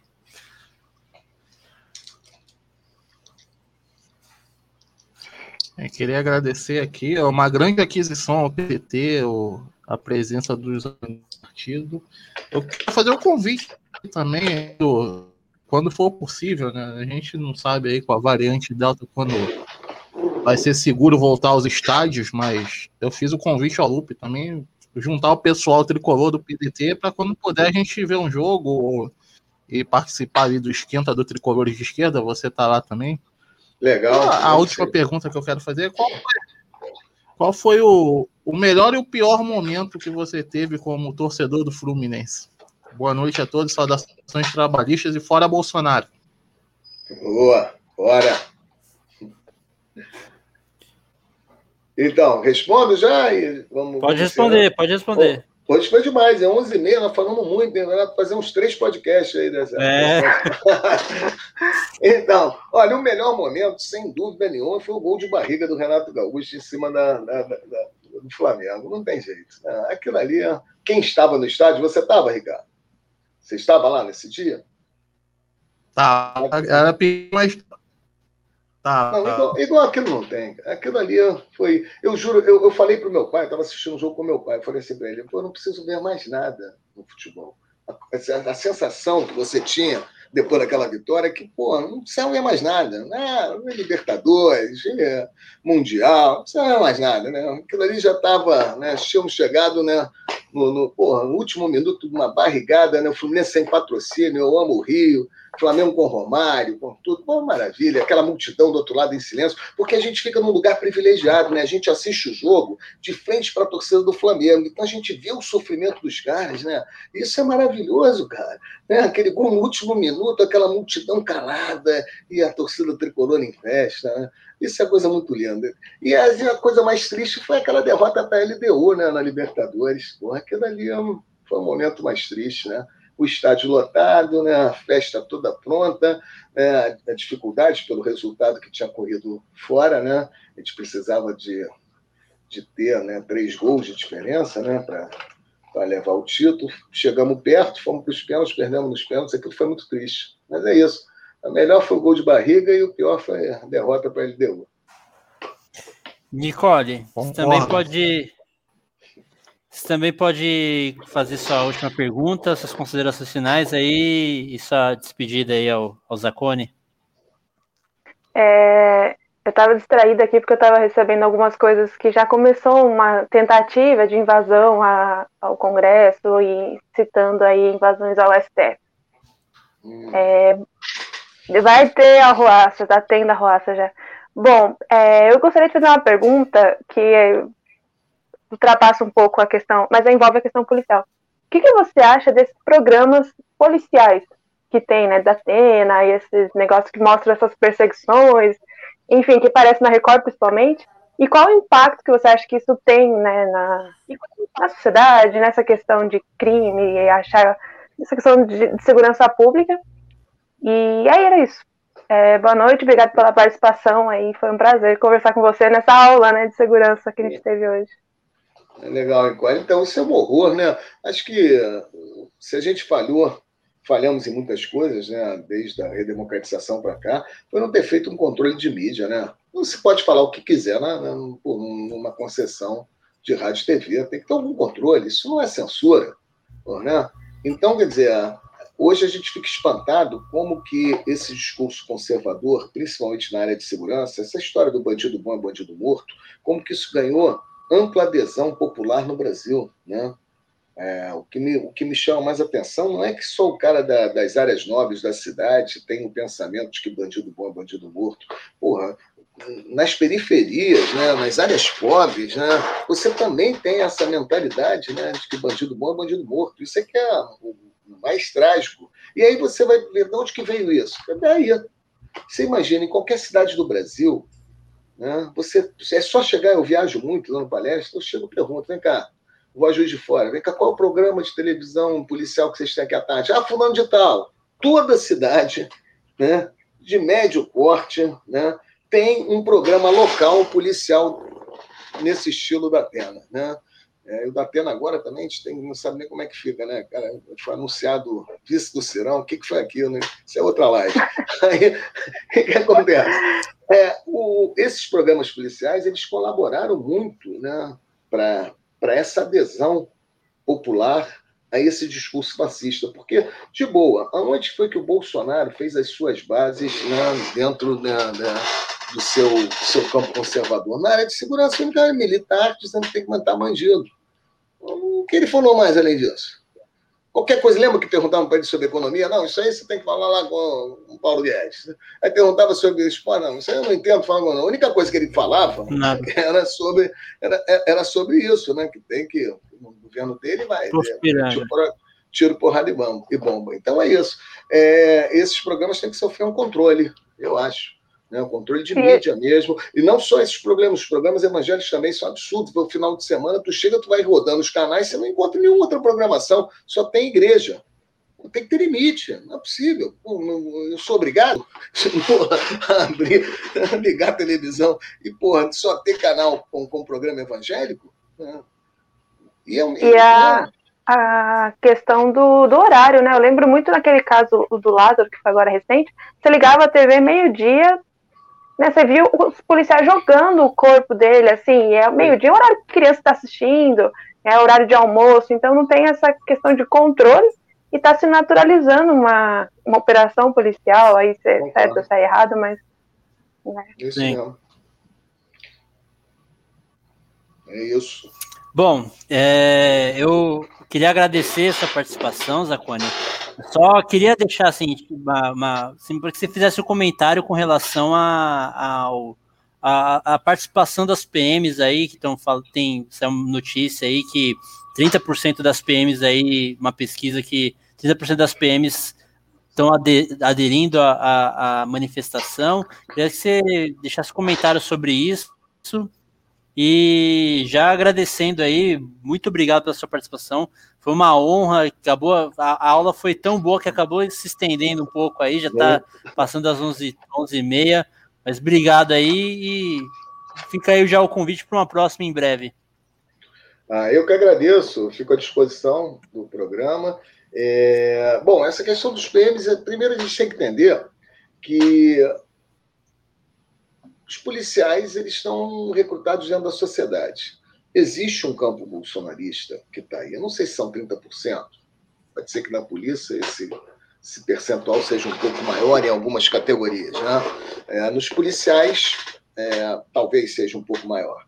É, mas eu, é aquilo que eu falei no início do, do, da programação. Eu acho que o que a gente tem que fazer é um controle da forma como esses policiais vão participar das suas manifestações. Né? Da mesma forma que, é, mesmo no nosso campo, você também não pode admitir, e essa é uma limitação nossa dos policiais antifascismo. Né? A gente não pode, como servidor público, participar de uma manifestação né, para fazer enfrentamento com polícia. Né? Os black cops, por exemplo. Não podemos ser os black cops. É, né? não, não, não existe, porque a gente é servidor público. Então, até a forma como a gente tem que participar, se exige, né, é, por conta da função que a gente ocupa, uma certa postura na nossa, no exercício da nossa atividade política. Ok, algumas limitações que vão ter que ter, mas afastar o policial da, da, política, dizer que esses PMs que estão com Bolsonaro eles não podem ir para uma manifestação política, isso vai ser um tiro no pé, porque eu já sei que começa, né? Com 7 de setembro, e depois eles vão determinar uma norma para todos os policiais que estão impedidos em manifestação política. Eu vou em manifestação fora Bolsonaro, cara. E eu quero ter esse direito. Porque, ah, mas você é servidor público, como é que você pode ir numa manifestação fora Bolsonaro? Porque eu sou um servidor público, assim como um professor, assim como serventuário da justiça, assim como eu tenho direito de me manifestar politicamente. O que eu não posso é ir armado para uma manifestação, isso eu acho que tinha que ter regras que definissem isso. O policial, ele pode andar armado porque ele tem porte de arma em qualquer momento, menos se ele estiver em determinadas situações. Eu acho que o porte de arma do policial não pode ser restrito, cara. Sabe, eu, eu, vejo coisas aqui no Rio de Janeiro, policiais com arma, portando arma ostensivamente na praia, Porra, que isso? Tem que ser proibido uma porra dessa, cara. Entendeu? Acho que policiais, quando é, se desincompatibilizam para concorrer a cargo público, ele tem que perder o porte de arma. Porque, repara, se ele está se desincompatibilizando e o princípio da desincompatibilização é ele concorrer em condição de igualdade de todos os candidatos, ele deixa de ser policial nessa hora. A partir do momento que ele vai concorrer, que ele está desincompatibilizado da função, tem que entregar a arma, cara. Não pode. E hoje isso não acontece. Então não é um problema só da manifestação, do cara ir armado para manifestação. É o problema do cara ser um. Por isso é que está dando essa zica da, do, de estar tá, é, sendo colocado no projeto de reforma do Código Eleitoral a tal da quarentena, esses impedimentos todos, porque é meio esquisito mesmo. O cara é candidato a deputado e vai fazer campanha com arma na cintura, cara. E ninguém, ninguém fala nada. Então, acho que é uma questão mais ampla. Você, lógico, até o direito de greve que eu defendo, a gente não pode dizer que o policial não pode fazer greve, mas o policial não pode fazer greve, porra, portando arma. Isso é inadmissível, mas não é só o policial, qualquer trabalhador, né? não deveria, mas o policial tem o porte. E por ter o porte de arma, ele tem que ter uma legislação que limite ele nesse exercício da força, do monopólio do uso da força, em situações onde ele não está representando o Estado. Eu, quando estou numa manifestação, não estou representando o Estado, não, porque às vezes eu estou dentro da ordem contra a ordem. Estou lá gritando fora Bolsonaro. Se eu for lá gritar fora Bolsonaro, eu não posso ser armado. Me desculpa, não posso. Não posso. Por que não? Porque se chegar um grupo, né, e num confronto, eu, no meio de uma confusão, não posso sacar uma arma e sair atirando. Então, acho que aí sim a gente deveria ter regras rígidas e o controle do policial na atividade política é um controle em relação a ele estar desincompatibilizado completamente do exercício da sua função no momento que ele se manifesta politicamente. Porque eu não posso, na delegacia, ficar fazendo campanha para o Ciro. Não posso, e com toda razão, porra. Lá eu estou representando o Estado, não posso fazer campanha para ninguém. Né? De vez em quando eu levo o Ciro, o livro do Ciro, e deixo na minha mesa, assim. Se lazer, deixa ali, né? Aí assim como quem não quer nada? É, como quem não quer nada. Mas fazer campanha não dá, cara. Não dá para fazer, não pode fazer campanha. E você está entendendo? Não, isso é, é correto, porque você tem que separar né, o servidor público da atividade política, mas isso é outra história, né? Isso não tem a ver com impedir o cara de se manifestar. Eu não tenho, sinceramente, eu não tenho nada contra que policiais participem de manifestação para Bolsonaro. Eles só não podem estar lá com uso da força, eles não podem estar ameaçando pessoas, entendeu? Aí tudo bem. Né? Agora, o resto não, ele é um cidadão, um servidor, ele tem né, que ir lá gritar pelo Bolsonaro. Agora, por um policial invadindo, né? Porra, parlamento, invadindo o STF, aí a coisa tem que ser muito mais séria, claro, aí eu concordo.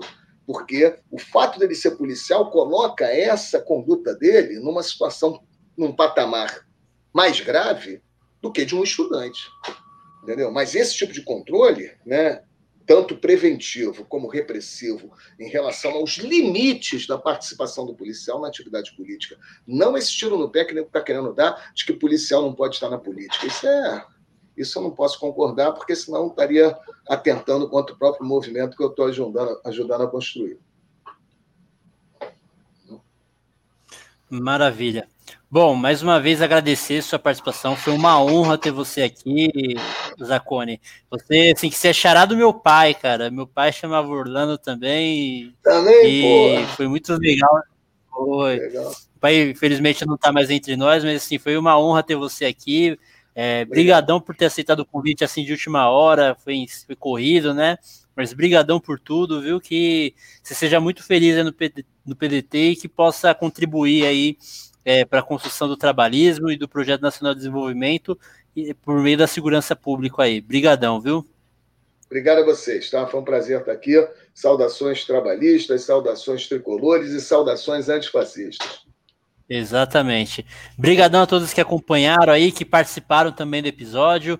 É, ajude o Trabalhismo a crescer também através do futebol. Se inscreva-se no canal e siga-nos aí em nossas redes sociais aí na, na no, através do link que está no comentário fixado e na descrição do episódio. É, também, quem, quem, quiser conhecer o livro do Zacone, aí o link está na descrição da, da, da, venda dele do, do livro na, na, loja da Amazon. E brigadão por todos aí, fiquem com Deus e até o próximo episódio na semana que vem. Até mais. Valeu, gente.